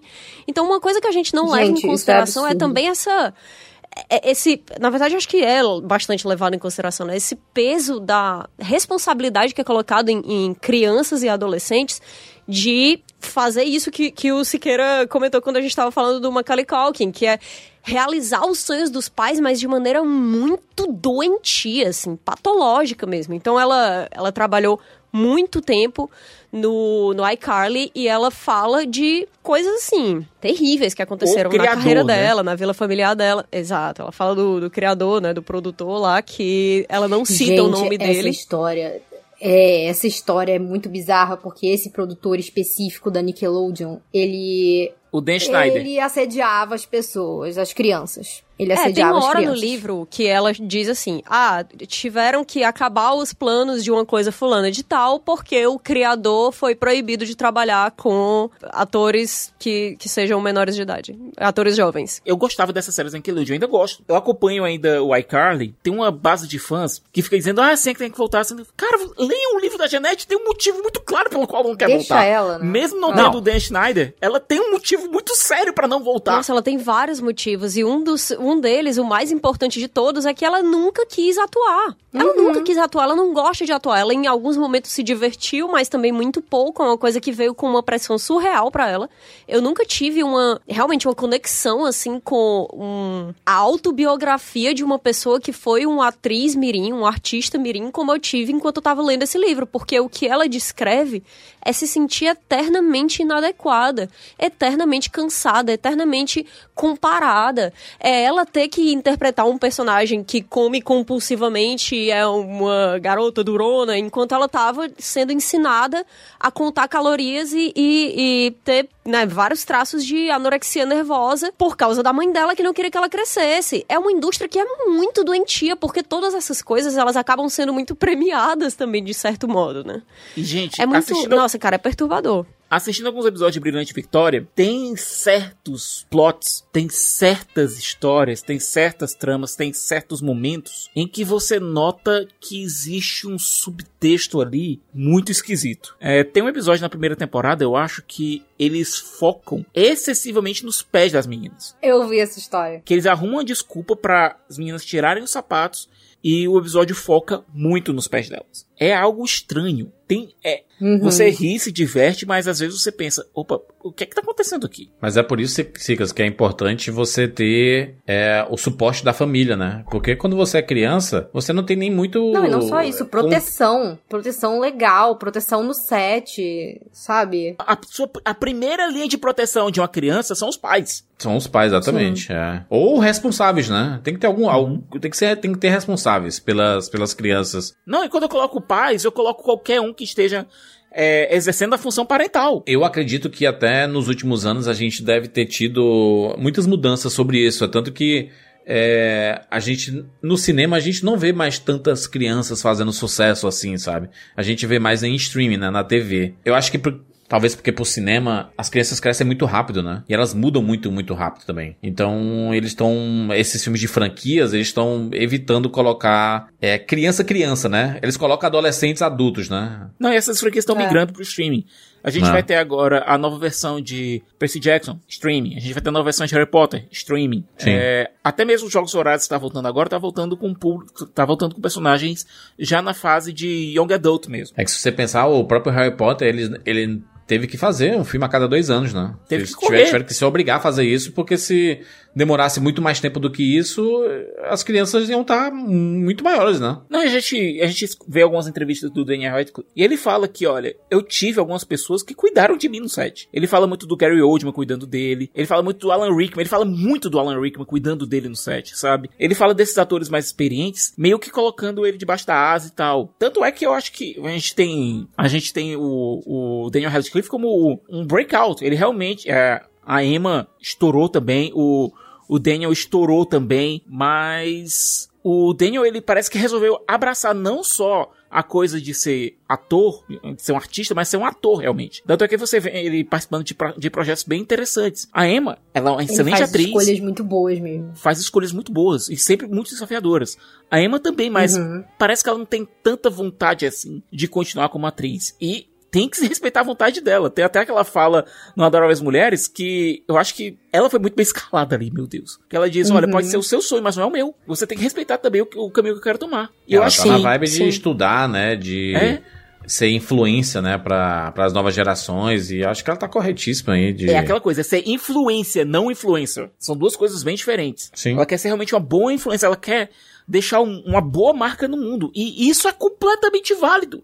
É completamente válido a pessoa querer utilizar essa fama que ela ameralhou para não pra continuar tendo fama, continuar tendo mais e mais fama, mas pra utilizar essa fama pra alguma coisa que ela acha uma marca positiva no mundo. Eu respeito enormemente a Emma. Nossa, eu acho, eu acho lindo isso que ela, que ela faz, sabe? Mas também é importante a gente saber que os atores principais de Harry Potter, eles ganharam uma grana inacreditável. E que realmente quem continua atuando é porque tá fazendo isso por opção. Sim. E a Emma pode tranquilamente optar por não atuar mais, porque ela tem, aparentemente, provavelmente, na verdade, dinheiro guardado pro resto da vida dela. Assim, não- ela não vai precisar de fato desse, dessa grana agora. Ah, ela, e ela fez muito- muitas campanhas também de publicidade, né? Pra várias Várias, marcas. ela ainda né? faz, ela ainda faz, na verdade. Ela tem atualmente uma empresa de bebida destilada com o irmão dela. Ela tem esse clube do livro de estudos de gênero, que é o Our Shared Shelf. Ela tem toda uma, uma carreira é, social e Uhum. uma carreira é, é, política, mas não política do jeito que a gente que a gente imagina figuras políticas, né? Normalmente aqui, ela não tá tipo se candidatando a nada. Mas eu acho que assim, também é importante a gente pensar que existem vários atores mirins que ficam muito famosos quando são crianças e aí eles crescem, todo mundo sabe quem eles são, todo mundo conhece os rostos deles e eles não têm dinheiro suficiente para simplesmente parar Não. eles estão dentro de uma indústria que provavelmente considerava eles descartáveis e que hoje em dia olha pra pra essas pessoas como adultas demais pra interpretarem crianças, mas já foram crianças e não tão interessantes o suficiente como adultas pra continuar aqui dentro. E, e tem muitas histórias que a gente não conhece também, né, Kátia? De assim, de uma criança que fez muitos filmes, e aí você pensa assim, pronto, essa criança é rica. Não, isso a família roubou o dinheiro dele. E Que a gente é não só sabe. o que tem, é só o que tem, é extremamente comum. Extremamente comum. E eu acho que isso é uma das coisas que precisam ser. Cara, precisa ser regulado isso. Eu nem sei de fato se, se existe uma regulamentação, um- uma. sei lá, se, se existem questões legais que obriguem de fato os pais a fazerem isso com atores mirins, por, por exemplo. Existe agora uma, uma tentativa de emplacar uma lei, Kat. Existe agora Exato, uma de, tentativa de- de criar um crianças- fundo, né? É. Eu sei que crianças que são influencers, que são, tipo, expostas na internet, elas não tinham até semana passada nenhum tipo de proteção legal É. que impedisse os pais de pegar todo o dinheiro que foi feito com a exposição da imagem delas, da vida delas, da infância delas, de tudo, gente. É Sim. assim. E isso o- é pior com- ainda porque é a vida real, não é nem tipo a criança tá ali É interpretando vida um real. papel. E eles não escolheram, Fê. Não escolheram. Exato. Os pais E aí eles começaram crescem a mostrar. E, e- e aí eu pergunto pra vocês, o que que acontece quando você tem toda a sua vida exposta e tudo o que você fizer depois daquilo ali vai eternamente ser visto como uma falha? Porque como é que uma criança que, digamos, eh, trabalhou em, sei lá, alguma das primeiras séries originais da Netflix aí, que trabalhou em, sei lá, House of Cards, digamos, que tem uma criança que trabalhou em House of Cards, que ficou famosíssima, todo mundo conhece ela de House of Cards, não sei o que, não sei o que. Não conseguiu juntar dinheiro suficiente para se aposentar durante a infância como, como uma Culkin. Como é que essa criança vai, de repente, trabalhar em uma livraria? Como é que essa criança vai, de repente, Né? depois de adulto, trabalhar em um posto de gasolina, em uma loja qualquer, com todas as pessoas conhecendo o rosto dela, chegando lá e dizendo, nossa, tua vida deu muito errado, né? Porque olha só o que você tá Novamente, fazendo. a- foi Magnolia. Magnolia lida tem um... é, o personagem do, Exatamente. do William H. Macy é justamente isso. E vários de- várias dessas pessoas simplesmente não conseguem suportar isso e aí se afundam em bebidas, em drogas. É o que a gente E- mais vê, né, Rogério? Perdem o a caso, vida, cara.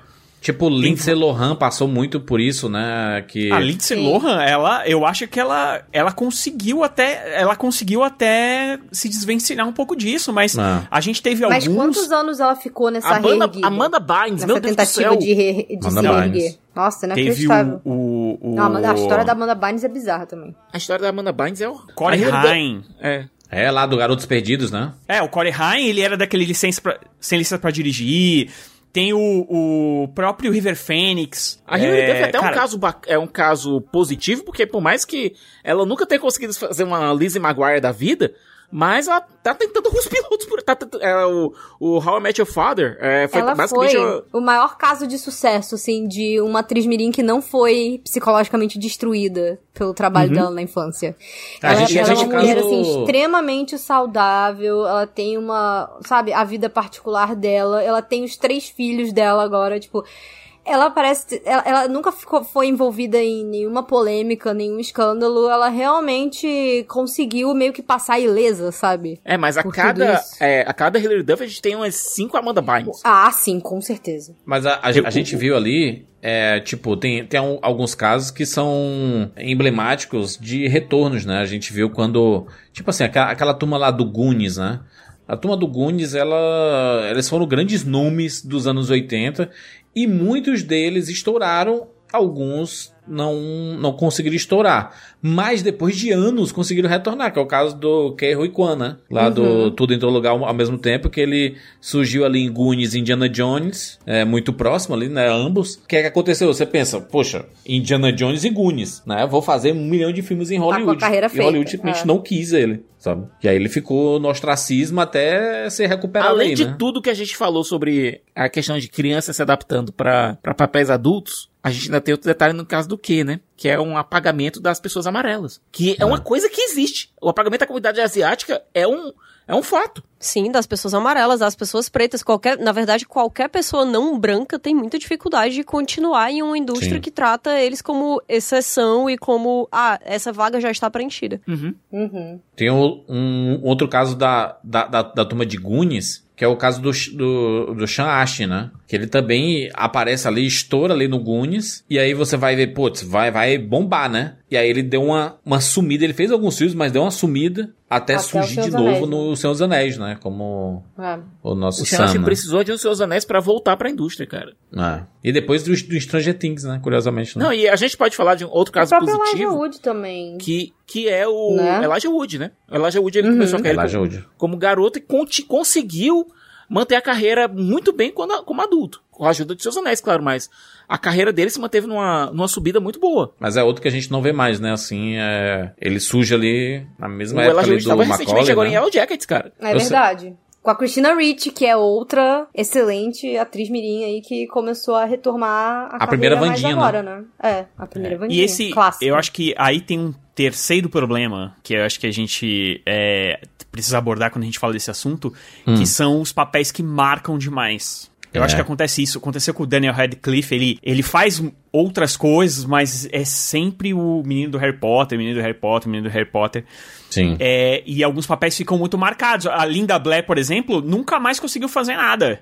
O Elijah Linda Wood é um fez- caso desse, né? O Frodo, né? O, É, o Elijah Frodo. Wood é, mas só que aí. Só que ele já era adulto, mas ele, mas ele fez muitos papéis quando era criança. Mas a Linda Blair, por exemplo, ela nunca mais conseguiu fazer nada. Ela só conseguiu fazer a menina lá do, do no Exorcista, depois ela fez Exorcista 2 e. Eu acho que é justamente por isso, Rogério, que o Daniel Radcliffe ele cuida tão. Ele faz uma curadoria muito forte da carreira dele. Sempre escolhendo Agora ele tá com muito dinheiro, ele faz o que ele quiser, né? Essa é, É. essa é a questão também, né? E ainda bem que ele conseguiu ganhar muito dinheiro e- Exatamente, e, exatamente. e ter essa, essa liberdade financeira de poder escolher os projetos que ele quer fazer, mas Hollywood é muito é, é, injusta com essas pessoas que fazem papéis que acabam ficando muito famosos. Sim. É o próprio Macaulay Principalmente Culkin. de filme de, de baixo orçamento, né? Porque uma coisa é você É. ficar muito famoso por um blockbuster como Harry Potter. Outra coisa é você ficar famoso por um microfilme que calhou de ficar muito gigantesco e que você ganhou 50 mil dólares pra fazer. É E tipo aí? o caso da Abigail Breslin, né? Que bombou ali no Pequena Miss Sunshine. Sim. É, e aí ela fez outros papéis, mas cadê? Abigail Breslin. Se imaginava que a Abigail Breslin ia ser uma das grandes atrizes de Hollywood. E simplesmente as portas se fecham, né? Mais ou menos como aconteceu com o menino lá do Billy Elliot, né? O Jamie Bell. Ele até fez Não, outras Bell coisas, tá- né? o Jamie Bell conseguiu também uma carreira bem,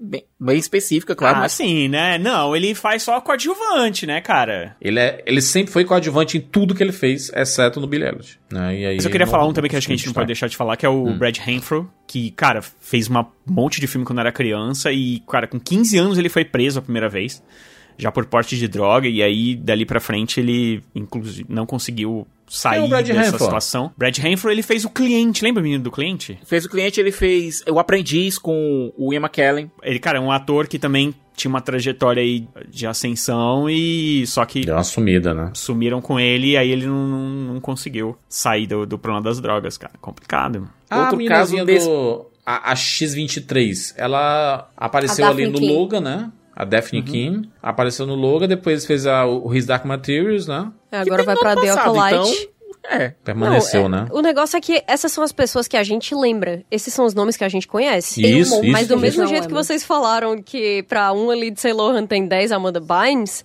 É. pra uma pessoa que a gente conhece tem centenas e centenas de crianças que não são lembradas. Sim. Cara, talvez um dia, quando eles estão cruzando com alguma pessoa no meio da rua, alguém diz assim, nossa, eu lembro de ti no filme tal dos anos 90. E aí, como é que tá a tua vida, seu fracassado, entendeu? Cara, o Eduardo Furlong, gente. É o, Furlong, cara. é o nosso. Salvador, né? Exterminador do Futuro 2. Nossa, é muito. Ai, sei lá. Eu fico, eu fico muito triste, sabe? Porque Também. É porque não tem. Eu acho que as, as questões mais, mais complicadas da, dessas grandes indústrias. Elas são normalmente as mais tristes, porque não existe uma resposta só, correta e fácil que a gente possa dar pra que tudo seja resolvido e que tudo sejam flores. Porque realmente, tem vários talentos que são descobertos assim. Tem vários atores mirins que a gente ama acompanhar. Tem várias carreiras que criaram uma paixão, que marcaram a nossa vida e que a gente adora esses atores até hoje. Mas ao mesmo tempo, eu quero acreditar que existe uma maneira mais ética de fazer todas essas coisas, sabe? Eu acho que existe a maneira dessa, dessa garotada trabalhar e ter sua infância protegida de algum modo. De ter a sua experiência de ser criança protegida. É, mas, mas esses casos, esse caso recente da Larissa Manoela, ela abre o olho da gente pra algumas situações, tipo, a gente que tá acompanhando algumas carreiras de sucesso que são mais jovens, e aí a gente vê postagens é, deles com família. E é sempre o maior amor, é sempre a. Porque, enfim, é, o que é Ah, postado em Júlio, rede social. Instagram não representa a realidade. A gente sabe Eu muito sei. Exato. Eu sei, Sicas, mas quando você posta isso, você dá a sensação de que tá tudo bem mesmo, assim. Você acredita que tá tudo bem. Olha como a família é unida, fazendo meme, fazendo reel junto, fazendo coisa. Aí você pensa assim, olha que, que, que legal a carreira, né? Os pais juntos e tudo. Só que, como a gente viu é, o que foi escancarado nesse caso da Larissa Manoela especificamente, você passa a desconfiar de tudo, sabe? Todo mundo que coloca a família participando no meio, você não, não consegue mais ver isso como realidade. Será que é, É. real isso daqui? O problema é que, Tá. assim, até quando existe uma certa proteção, e uma coisa que a gente sabe é que existe uma certa uma proteção das crianças. que- O SBT é uma TV que trabalha com muitas crianças, porque eles fazem, basicamente, a- o forte deles são novelas infantis. É, carrossel, Então eles têm um elenco né, muito o- grande, o próprio carrossel e tal. E existe sempre, é, é, há um tempo, não vamos dizer desde sempre não, tá? Mas há algum tempo, desde a época de carrossel, inclusive, existe uma proteção muito grande com as crianças é, na questão, por exemplo, da escola. Eles são obrigados a frequentar a escola, então não tem essa parada de... Contratualmente, inclusive. Contra, exato, e tem que ir bem nas notas. Então, assim, é, existe um- uma, uma proteção, uma tentativa de proteção dessas crianças o máximo possível para que elas é, não sejam afetadas pelo showbiz de alguma forma. Mas não tem como você proteger, por exemplo, a criança da própria família. Entendeu? Então, por exemplo, nesse caso que, tem, que acontece agora, você tem ela, ah, no caso dela, por exemplo, que ela parece que foi protegida de certa forma no local onde ela trabalhou, mas não adiantou tanto, porque ela foi afetada de alguma outra forma. Então, assim, é complicado isso. Ah, Eu acho que a vida da criança em si, a gente é, não percebe enquanto criança, mas depois a gente vê que a gente passou por algumas coisas que. Eu tava relembrando, inclusive, com as minhas filhas. De algumas situações que eu simplesmente. E eu, cara, eu, eu sempre fui uma criança daquelas muito boazinhas. Mas muito, muito, muito boazinha. Daquelas O que. santo. não, Pronto, não chegou o santo. muro, cara, eu não pulava muro, esse tipo de coisa e tal. E eu tava relembrando com elas algumas situações que eu simplesmente poderia ter morrido. Eu realmente poderia ter morrido. E assim, por uma questão de talvez sorte ou eh, sei lá, acaso, não aconteceu. Então imagina isso é, com crianças que passam por outras situações, de pular muro, de, de fazer mortal. Eu lembro que tinha um amigo meu que ele tava falando sobre isso. Cara, ele pulava do telhado e ele dava mortal de costas. Se ele tivesse Gente errado um desses mortais, tava, a gente podia ter enterrado um garoto de 10 anos, entendeu? A, a vida da criança, ela já é um pouco problemática, porque, cara, o que acontecer ali, ela vai levar pra frente, ela vai levar pro resto da vida, né? E aí, quando você coloca elas no meio de um lugar muito adulto, como o showbiz, por exemplo, requer uma atenção dobrada. E aí, esses cuidados que, que os pais acabam não tendo, de ou não, não ter a preparação, ou de não querer ter a preparação, ou de achar que tá fazendo certo e tá fazendo errado, ou sa- de sabendo que tá fazendo errado e continuar fazendo errado, como a gente viu é, aqui em alguns casos e tal, é muito difícil. É, é, um- é uma situação muito difícil e que eu acho que realmente tinha que existir. Tem que, tem que existir mesmo uma legislação que proteja essas crianças de alguma forma e que em algum momento fiscalize também esses pais, sabe? Não só, ah, não, tudo bem, esse aí tá com os pais. Não, não, fiscaliza se, se a coisa está sendo feita da maneira correta, porque senão a gente vai ficar vendo, e isso não acontece desde já, porque é o que a gente tava falando aqui. Cara, tem o caso lá atrás da menina que fez o, o Mágico de Oz, é, a Judy Garland, né? Pô, Sim. tem um filme sobre a vida dela aí, uma menina. O filme é ruim, mas So- a história é pesada. É, a história dela é super pesada. O filme é horroroso, mas a história é super pesada. Tem mais atrás ainda quando a gente falou do. No podcast sobre aquele filme do Tic Teco, que falava lá do garotinho que fez o, a, a O Peter voz do Pan. Peter Pan, lá que pegou também a- as feições dele, também foi esquecido pela Disney e teve uma situação horrorosa de vida por causa disso. Então, é um troço que não acontece desde hoje, acontece desde sempre, e parece que não tem solução. É muito louco a gente falou isso. de Goonies, mas também tem que lembrar de Conta Comigo, né? O Will Wheaton, cara, que fazia um, um É. garotinho lá. Quando ele chegou na época de Star Trek, parecia que ele ficava feliz quando tava trabalhando porque ele tava longe dos pais. Porque tava passando uma situação horrível em casa. Caraca, Era- é foda porque essas é- essas histórias que a gente acaba ouvindo, porque são pessoas extremamente famosas, né? Então você acaba descobrindo anos depois, principalmente depois que eles já estão separados, né, dos pais, né? Que não tem mais essa dependência, né? eles adquirem a independência, né? Principalmente a independência ou financeira ou da própria vida mesmo.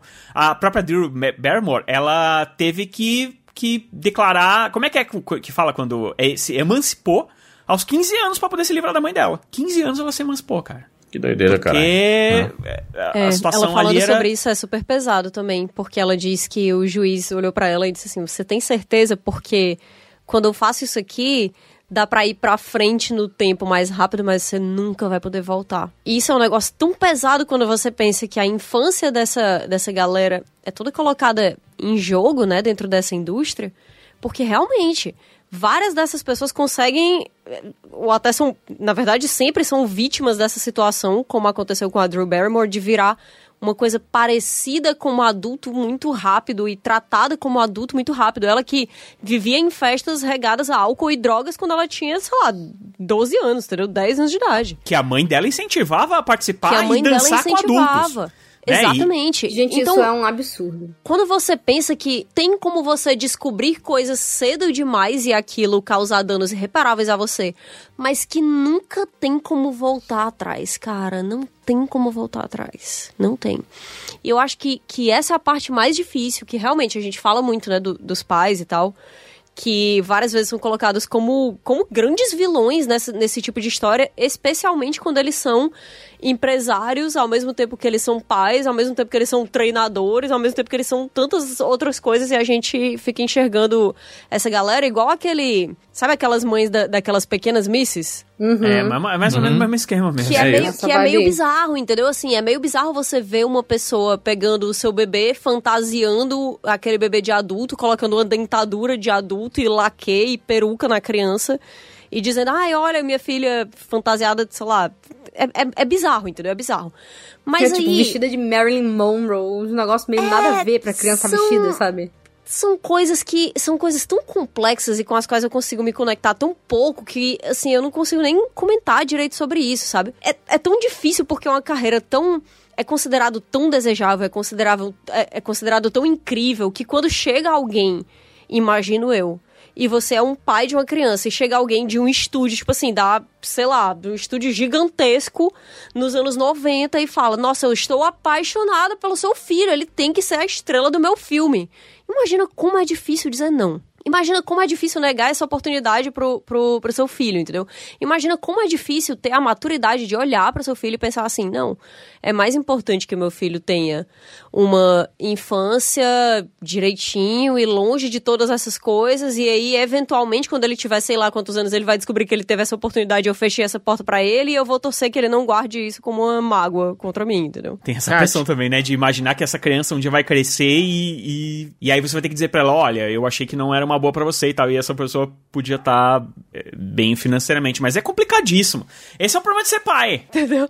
É porque você, você é ruim você tomar a decisão que sim e a decisão que não, porque no final das contas quem teria que tomar essa decisão era a pessoa, mas a pessoa é incapaz de É tomar incapa- essa decisão exato. de fato porque é uma criança. Cada escolha é uma Pois renúncia. é. Tem papo. E é injusto também, eu acho, é, nesse caso, de falar, ah, se a criança descobrir e falar. Porque você não tem como saber se o negócio ia ser um sucesso com aquele ator ou não, sabe? Vai que o filme só funcionou porque foi com outra pessoa. Não tem lá o caso do, do De Volta pro Futuro, do Eric Stoltz? Só deu certo quando trocaram o ator, sabe? Então não tem muito como você saber. É, mas a parte triste da vida, Fê, é que as pessoas guardam mágoa de coisas que não têm sentido nenhum. Todo mundo guarda, guarda mágoa de coisas que não tem sentido nenhum. Eu lembro que eu ficava muito chateada quando eu era criança, porque eu queria fazer teatro, fazer várias coisas, e minha mãe não deixou. Ela falou, você vai fazer quando você for adulta. Eu não posso virar pra minha mãe e falar, pô, mãe, você me tirou a chance de ser famosa ou sei lá o que, sabe? É. Lá, É. no final das contas, hoje em dia, eu acho que foi, inclusive, melhor eu ter feito as coisas adulta, porque, é, ela, ela falava pra mim, ah, o medo que eu tenho é que você é muito nova, você vai entrar num lugar onde você vai ser facilmente influenciada e você tá numa idade que você não, sabe, não tem que ter responsabilidade de adulto, você tem que estudar, você tem que saber viver sua vida. Não vou te botar. Eu pedia pra ela pra fazer teste pra coisa. É, eu, eu enchia muito a paciência e minha mãe, ela foi firme até o final. A partir do momento que eu fiquei adulta, ela me deu, assim, todo o apoio pra eu fazer o que eu quisesse. Eu cheguei a trancar minha primeira faculdade pra estudar teatro. A família toda ficou horrorizada. Minha mãe falou: não, é o que ela quer fazer, ela vai fazer. Esse, esse apoio eu tive, sabe? E não é todo mundo que tem. Mas o corre, Fê, o corre ninguém quer ver. Ninguém, Exatamente, ninguém, ninguém, sabe ninguém quer ver. a batalha que é pra conseguir as coisas, pra conseguir o espaço. Eles só querem saber do sucesso. E aí, deu Porque na certo? internet a gente só vê quando já deu certo, né? A gente vê Exato. a parte boa, a gente vê a fama, a gente vê o glamour, os eventos, a gente não vê a, a, a parte ruim, todos os problemas psicológicos que aquele artista tem. Tanto que, tipo, às vezes você vê um artista que morre novo, ou que depois você descobre, nossa, tal ator, tal atriz vivia, sabe, se enchendo de droga, e você fala, meu Deus, mas essa pessoa tinha tudo. O que, que é, É, tudo, a gente sabe? de fora olha e diz assim, A gente nossa, não mas sabe." pra mim era muito óbvio que essa pessoa era feliz, porque ela era rica, Exatamente. famosa e bonita, então como pode ela ser triste? Gente, eu tava dando uma olhada aqui. O caso do então, ele me chamou, chamou muita atenção primeiro. Era. Quando eu era criança, ele já. é, acompanhava é, Jornada das Estrelas da Nova Geração, pô, ele tava vivendo o meu sonho, ele tá na Enterprise, ele tá pilotando a Enterprise. É, um- é um garoto que tá pilotando a Enterprise. Era, sabe? E aí, eu tô vendo aqui uma matéria dele que ele escreveu pro Medium, falando, na época, tanto de Conta Comigo quanto de Jornada das Estrelas, ele falando que tinha uma batalha muito forte com depressão crônica e ansiedade. E que ele não tinha com quem falar. Tem um trecho aqui que eu acho muito, muito forte, que ele diz assim, olha, eu não culpo meus pais pela maneira com que eles lidaram, ou melhor, como eles não lidaram com minha, meus problemas, minha doença mental. Porque eu genuinamente acredito que eles é, estavam cegos aos sintomas que eu estava exibindo. Eles cresceram e foram criar, me criaram num mundo onde eu podia é, que eu passei a última década da minha vida tentando mudar. É, eles viveram num mundo onde doenças mentais eram é, sinônimo de fraqueza e vergonha. E como resultado eu sofri até eu chegar aos 30 anos por conta disso, porque ele tinha vergonha e medo de falar que estava tendo crise de pânico.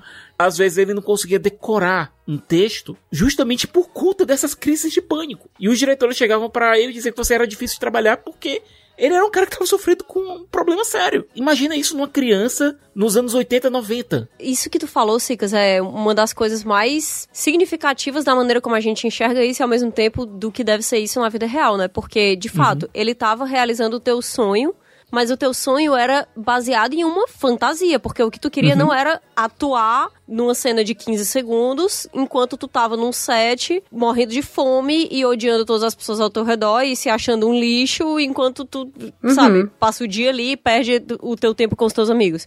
O que tu queria era estar na Enterprise como uma criança. Mas ao mesmo tempo, olha quantas camadas fora essa que, que, é assim, a gente chamar de superficial é até um, um uhum. elogio à complexidade dela. Imagina quantas camadas. Ima gente, assim, são, são coisas tão são coisas tão bobas assim. Vocês lembram de como era no colégio quando vocês começaram a ter espinha e vocês olhavam para as pessoas ao redor que eram da mesma idade que vocês, e vocês pensavam, caraca, mas eu sou eu sei lá, eu pelo menos não sou a pessoa que tem mais espinha de todas. Ou então, eu sou a pessoa que tem mais espinha de todas. Todas as pessoas têm menos espinha do Sim. que eu. Eu vou ficar mais feio do que todo mundo. Eu sou mais feio do que todo mundo. Eu sou insuficiente em relação a todos os meus amigos, entendeu? Eu acho que Imagina todo mundo o que é tinha uma pessoa na sala que era a pessoa mais bonita do. Parecia a pessoa mais bonita do mundo. Enquanto Exato. você se achava um lixo. E a pessoa é. parecia que ela tinha passado, cara, sério, que ela tinha subornado o guarda da adolescência. Como é que essa pessoa passou incólume por esse sofrimento inacreditável, entendeu? E, tipo, sempre tem alguém assim pra gente se comparar. Agora, imagina o que é estar em um lugar em que não é só você se comparando, mas absolutamente todas as pessoas, inclusive seus responsáveis, comparando você com outras pessoas. Imagina o que é você chegar em cantos e ter várias portas fechadas na sua cara porque você não é bom o suficiente, alto o suficiente, pequeno o suficiente, magro o suficiente, bonito o suficiente, louro, moreno o suficiente, sei lá, cara, qualquer coisa, entendeu? E aí imagina o que é o carrossel de emoções. Carrossel não, né? Vamos falar de montanha russa. Imagino que a montanha russa é. de emoções, você ser escolhido para uma coisa, você se sentir melhor do que todas as outras crianças que você sabe que estavam ali tentando pegar o seu papel, e aí você chega naquele negócio e é tratado como um lixo. Ou então imagina que você nem é tratado como lixo, mas depois daquilo ali você não consegue mais nada. O que que faz com a cabeça de uma pessoa isso, cara? É um trabalho muito difícil, né? Porque são crianças e pessoas completamente diferentes, assim, que passam por situações também bem diferentes. E alguns dão certo, outros não dão certo. E é realmente muito complicado. Esse caso da Larissa Manoela, especificamente, inclusive já, já, já tá surgindo um projeto de lei aí, que o projeto de lei ele tem como objetivo colocar, tipo assim, ó, você tem que se a, se a carreira de uma, de uma atriz ou um ator mirim, né, ou seja, menor de idade, obrigatoriamente tem que ser criada uma conta em que tudo que essa criança ganhar por trabalhos com contratos, 30% desse valor tem que ser depositado nessa conta, que essa conta ela é uma, é uma conta que tem que ficar sobre é monitorado pela, pela, pela justiça mesmo, assim, para dizer que tá tudo ok. E aí, quando essa criança fizer 18 anos, ela pode ter acesso a, a esses valores como uma forma de uhum. proteger é, o dinheiro e até o futuro e o trabalho dessa, dessa criança especificamente, né? Mas precisou acontecer um caso da Larissa Manuela ser exposto ela ser criticada demais, porque a Larissa Manoela foi muito criticada é, na internet aí, de pessoas dizendo que não deveria ter feito isso.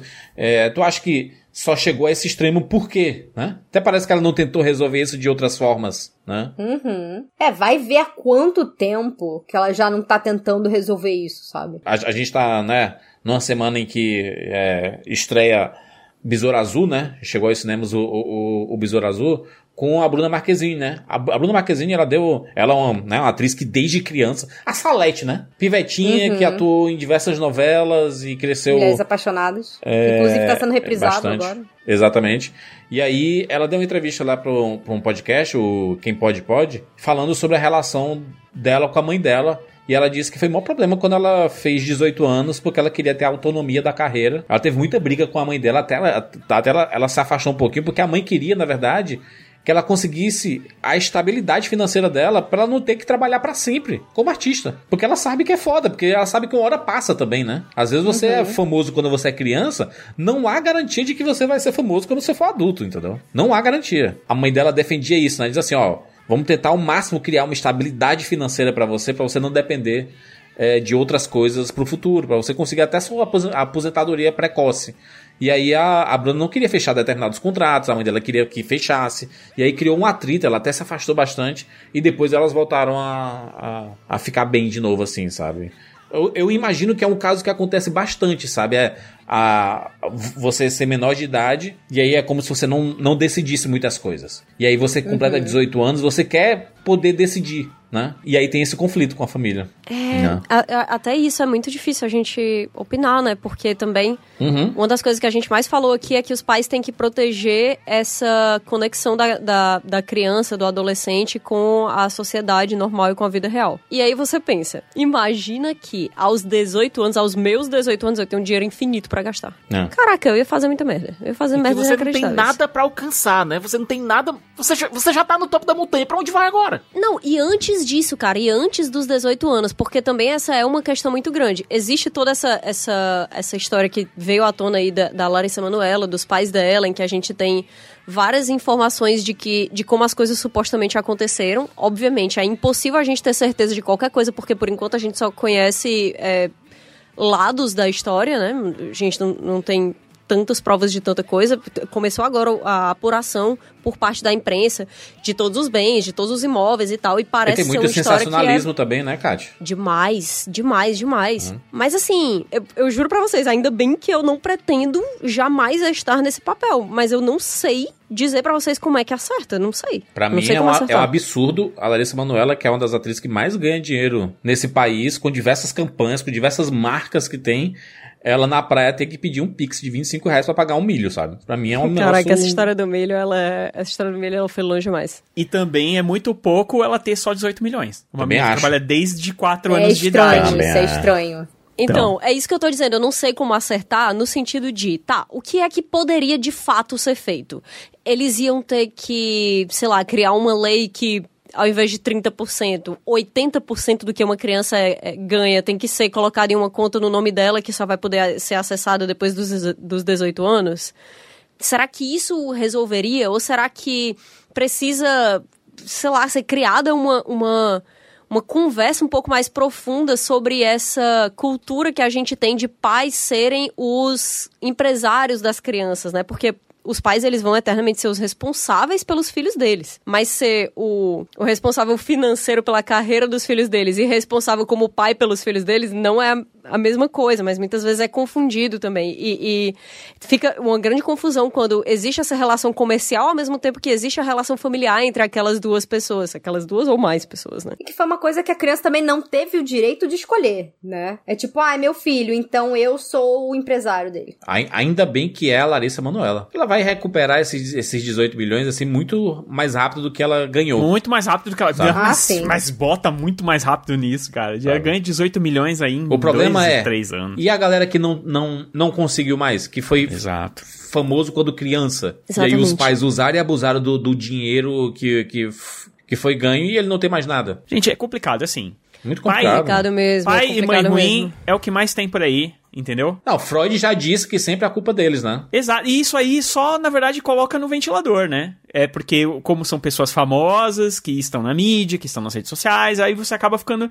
acaba sabendo. Mas a gente sabe que isso, infelizmente, acontece em muitas famílias e que não são famosas e que a gente nunca vai ficar sabendo, cara, sabe? De, de pais que colocam crianças para trabalhar e esse tipo de coisa. Várias possibilidades. É, é porque a gente tá falando de um caso que envolve uma pessoa de grande sucesso com a carreira que tá só Sim. começando. Mas assim, e, e, se, na verdade, a gente estivesse falando de um caso em que é uma criança que foi chamada por uma agência para interpretar e o pai acabou de ser demitido, a mãe não tem como trabalhar, e aí eles dois acabam colocando todo o tempo deles para proteger a carreira do filho e, e tá, quem é que vai pagar as contas dentro de Pois é, quem que paga quem as contas? Quem vai pagar é, a comida? porque, quem é que vai pagar porque, o colégio da, da criança? Quem é que vai pagar as aulas de teatro e todas as outras coisas? É, é tão difícil, sabe? São tantas, são tantas pequenas coisas que, na verdade, eu acho que o que a gente vai concluir aqui é que precisa existir um sistema de proteção maior por parte das empresas que acabam tendo que contratar crianças por qualquer motivo Sim. que seja, tipo a indústria cinematográfica. Porque no final das contas, se você tem que,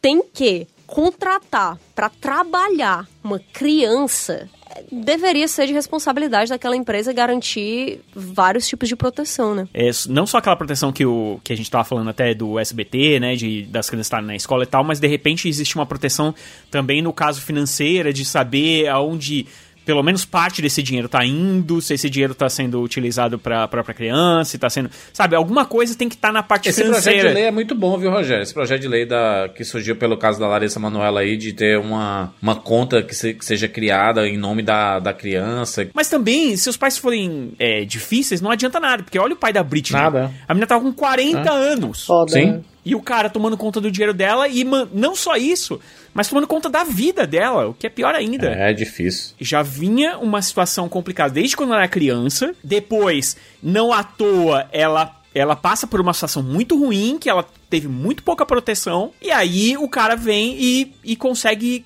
por meio de advogados, cuidar da vida da filha 100% full time. Tipo, cuidar de coisas que ela que quisesse fazer ou não, entendeu?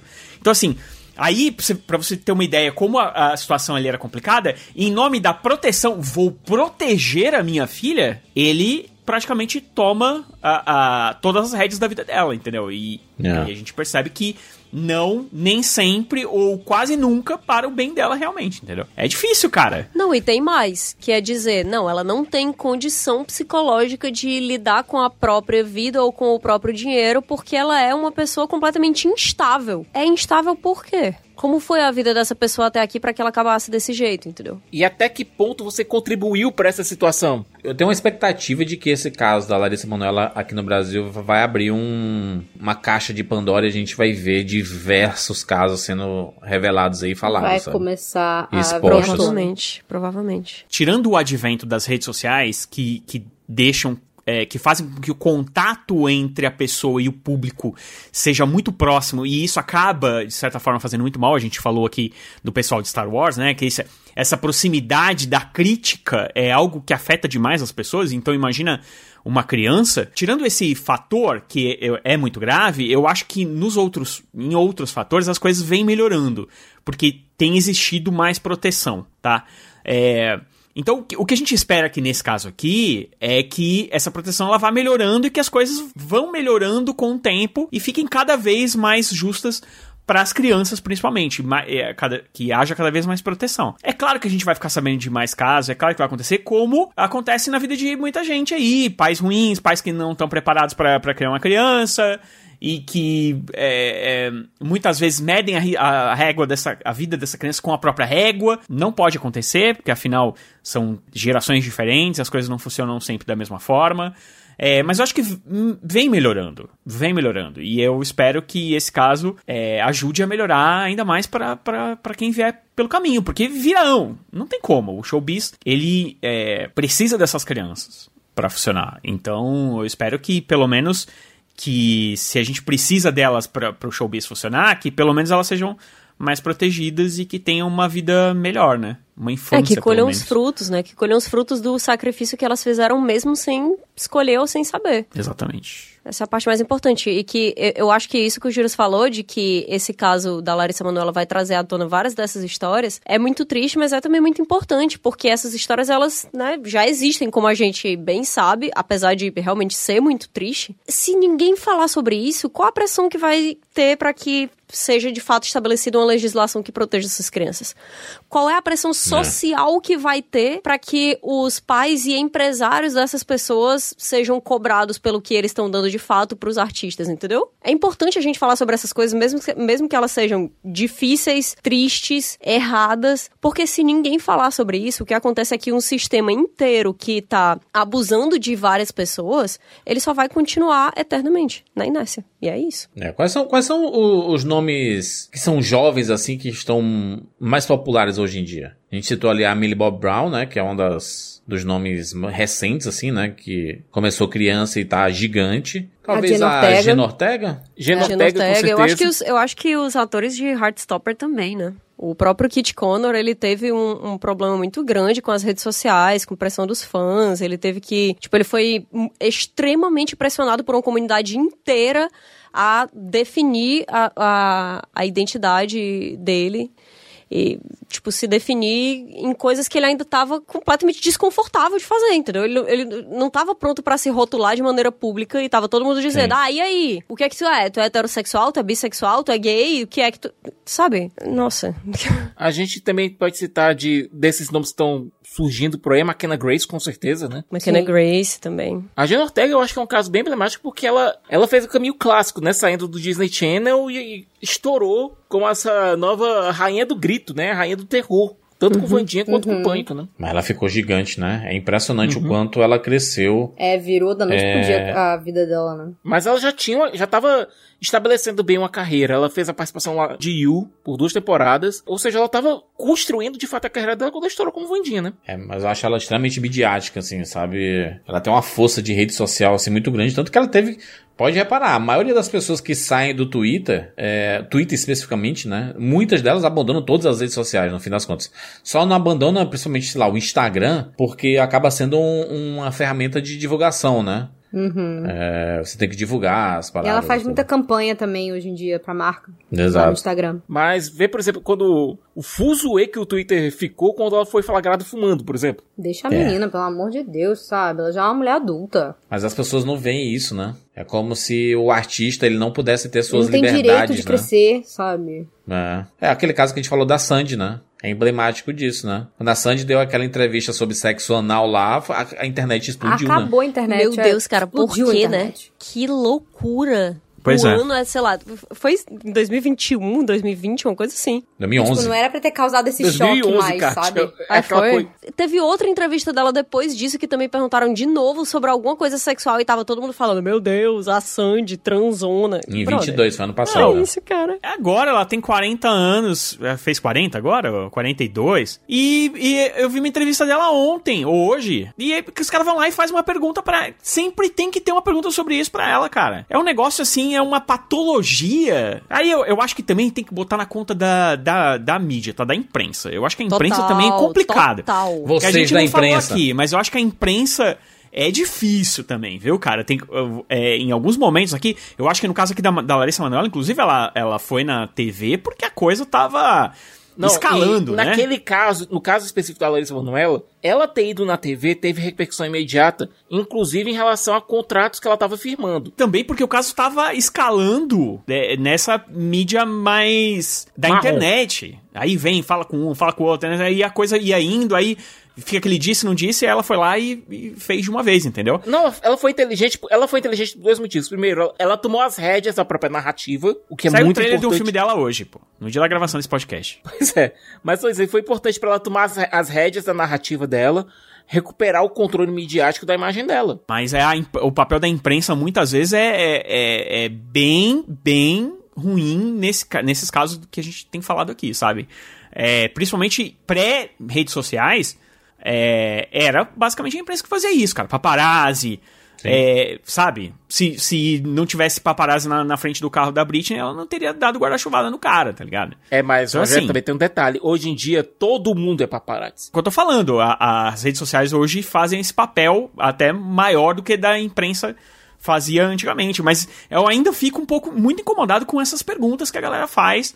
A gente, É, ô Rogério, a gente viu o Sandy, por documentário exemplo, da Xuxa, né, sentido. cara? O documentário da Xuxa mesmo, exatamente. Xuxa- a Xuxa é bem jovem lá, cara, e a, a perseguição da imprensa, cara, e a insistência nos assuntos, e ela tendo basicamente que é, todo fantástico ela tinha que dar uma entrevista pra dar satisfação pras pessoas, cara. É, sobre, é- sobre os assuntos é, é que estavam difícil, aparecendo. cara. É difícil. Eu acho que também são OKs que são dados por uma época e que por qualquer motivo que seja, é como se parte da imprensa e parte da sociedade esquecesse que aquele ok já não é mais válido hoje em dia, né? Eu acho que a Sandy, ela passa muito por isso porque nos anos 90, quando ela era uma criança de fato e quando todo mundo falava sobre a vida romântica dela e tudo mais, várias coisas eram aceitas que são completos absurdos, inacreditáveis. Então hoje em dia quando a pessoa chega pra Sandy e diz: "E aí, Sandy, fala sobre transar". Parece que as pessoas estão pegando uma licença dos anos 90 ainda pra fazer uma pergunta É. que é completamente inconveniente, e não faz o menor sentido.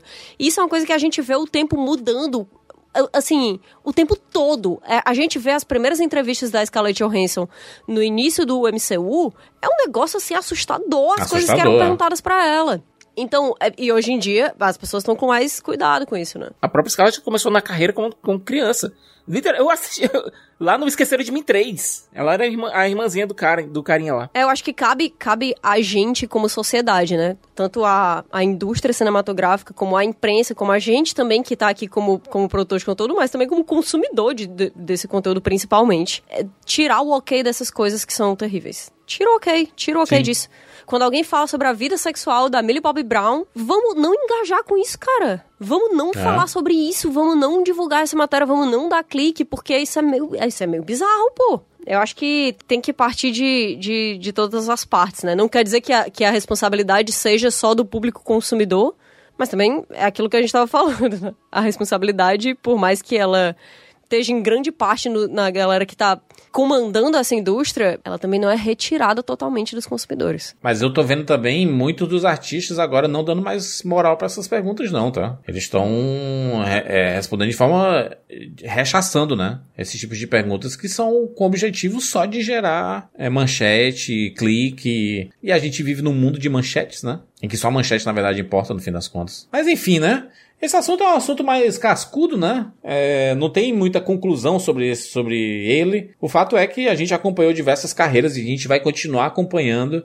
E infelizmente, esse caso da Larissa Manoela não vai ser o primeiro nem o último, né? É, a gente deve ver ainda outros casos aparecendo por aí. E tomara que cada vez menos, né? Tomara cada vez menos. E que alguma, alguma coisa aconteça pra proteger as crianças, né? Que trabalham nesses. é, nos filmes, nas séries como cantores, né? Tem, tem que existir alguma forma de proteger, não é possível. Não é possível que tudo fique na- na- nas mãos dos pais. Porque já foi pro- provado e comprovado que deixar 100% na, nas mãos dos pais não é, não é necessariamente uma boa ideia, né? Apesar de que surge aquela pergunta, né? Será que se a justiça entrar no meio dessa discussão é legal? Porque vai estar interferindo na criação dos pais. É que não é a criação, né? É o trabalho, né? Ou protegendo o patrimônio das crianças, né? E essa é uma discu- discussão de O pat- milhões. e Não só o gente, patrimônio, né? mas também como a- o bem-estar.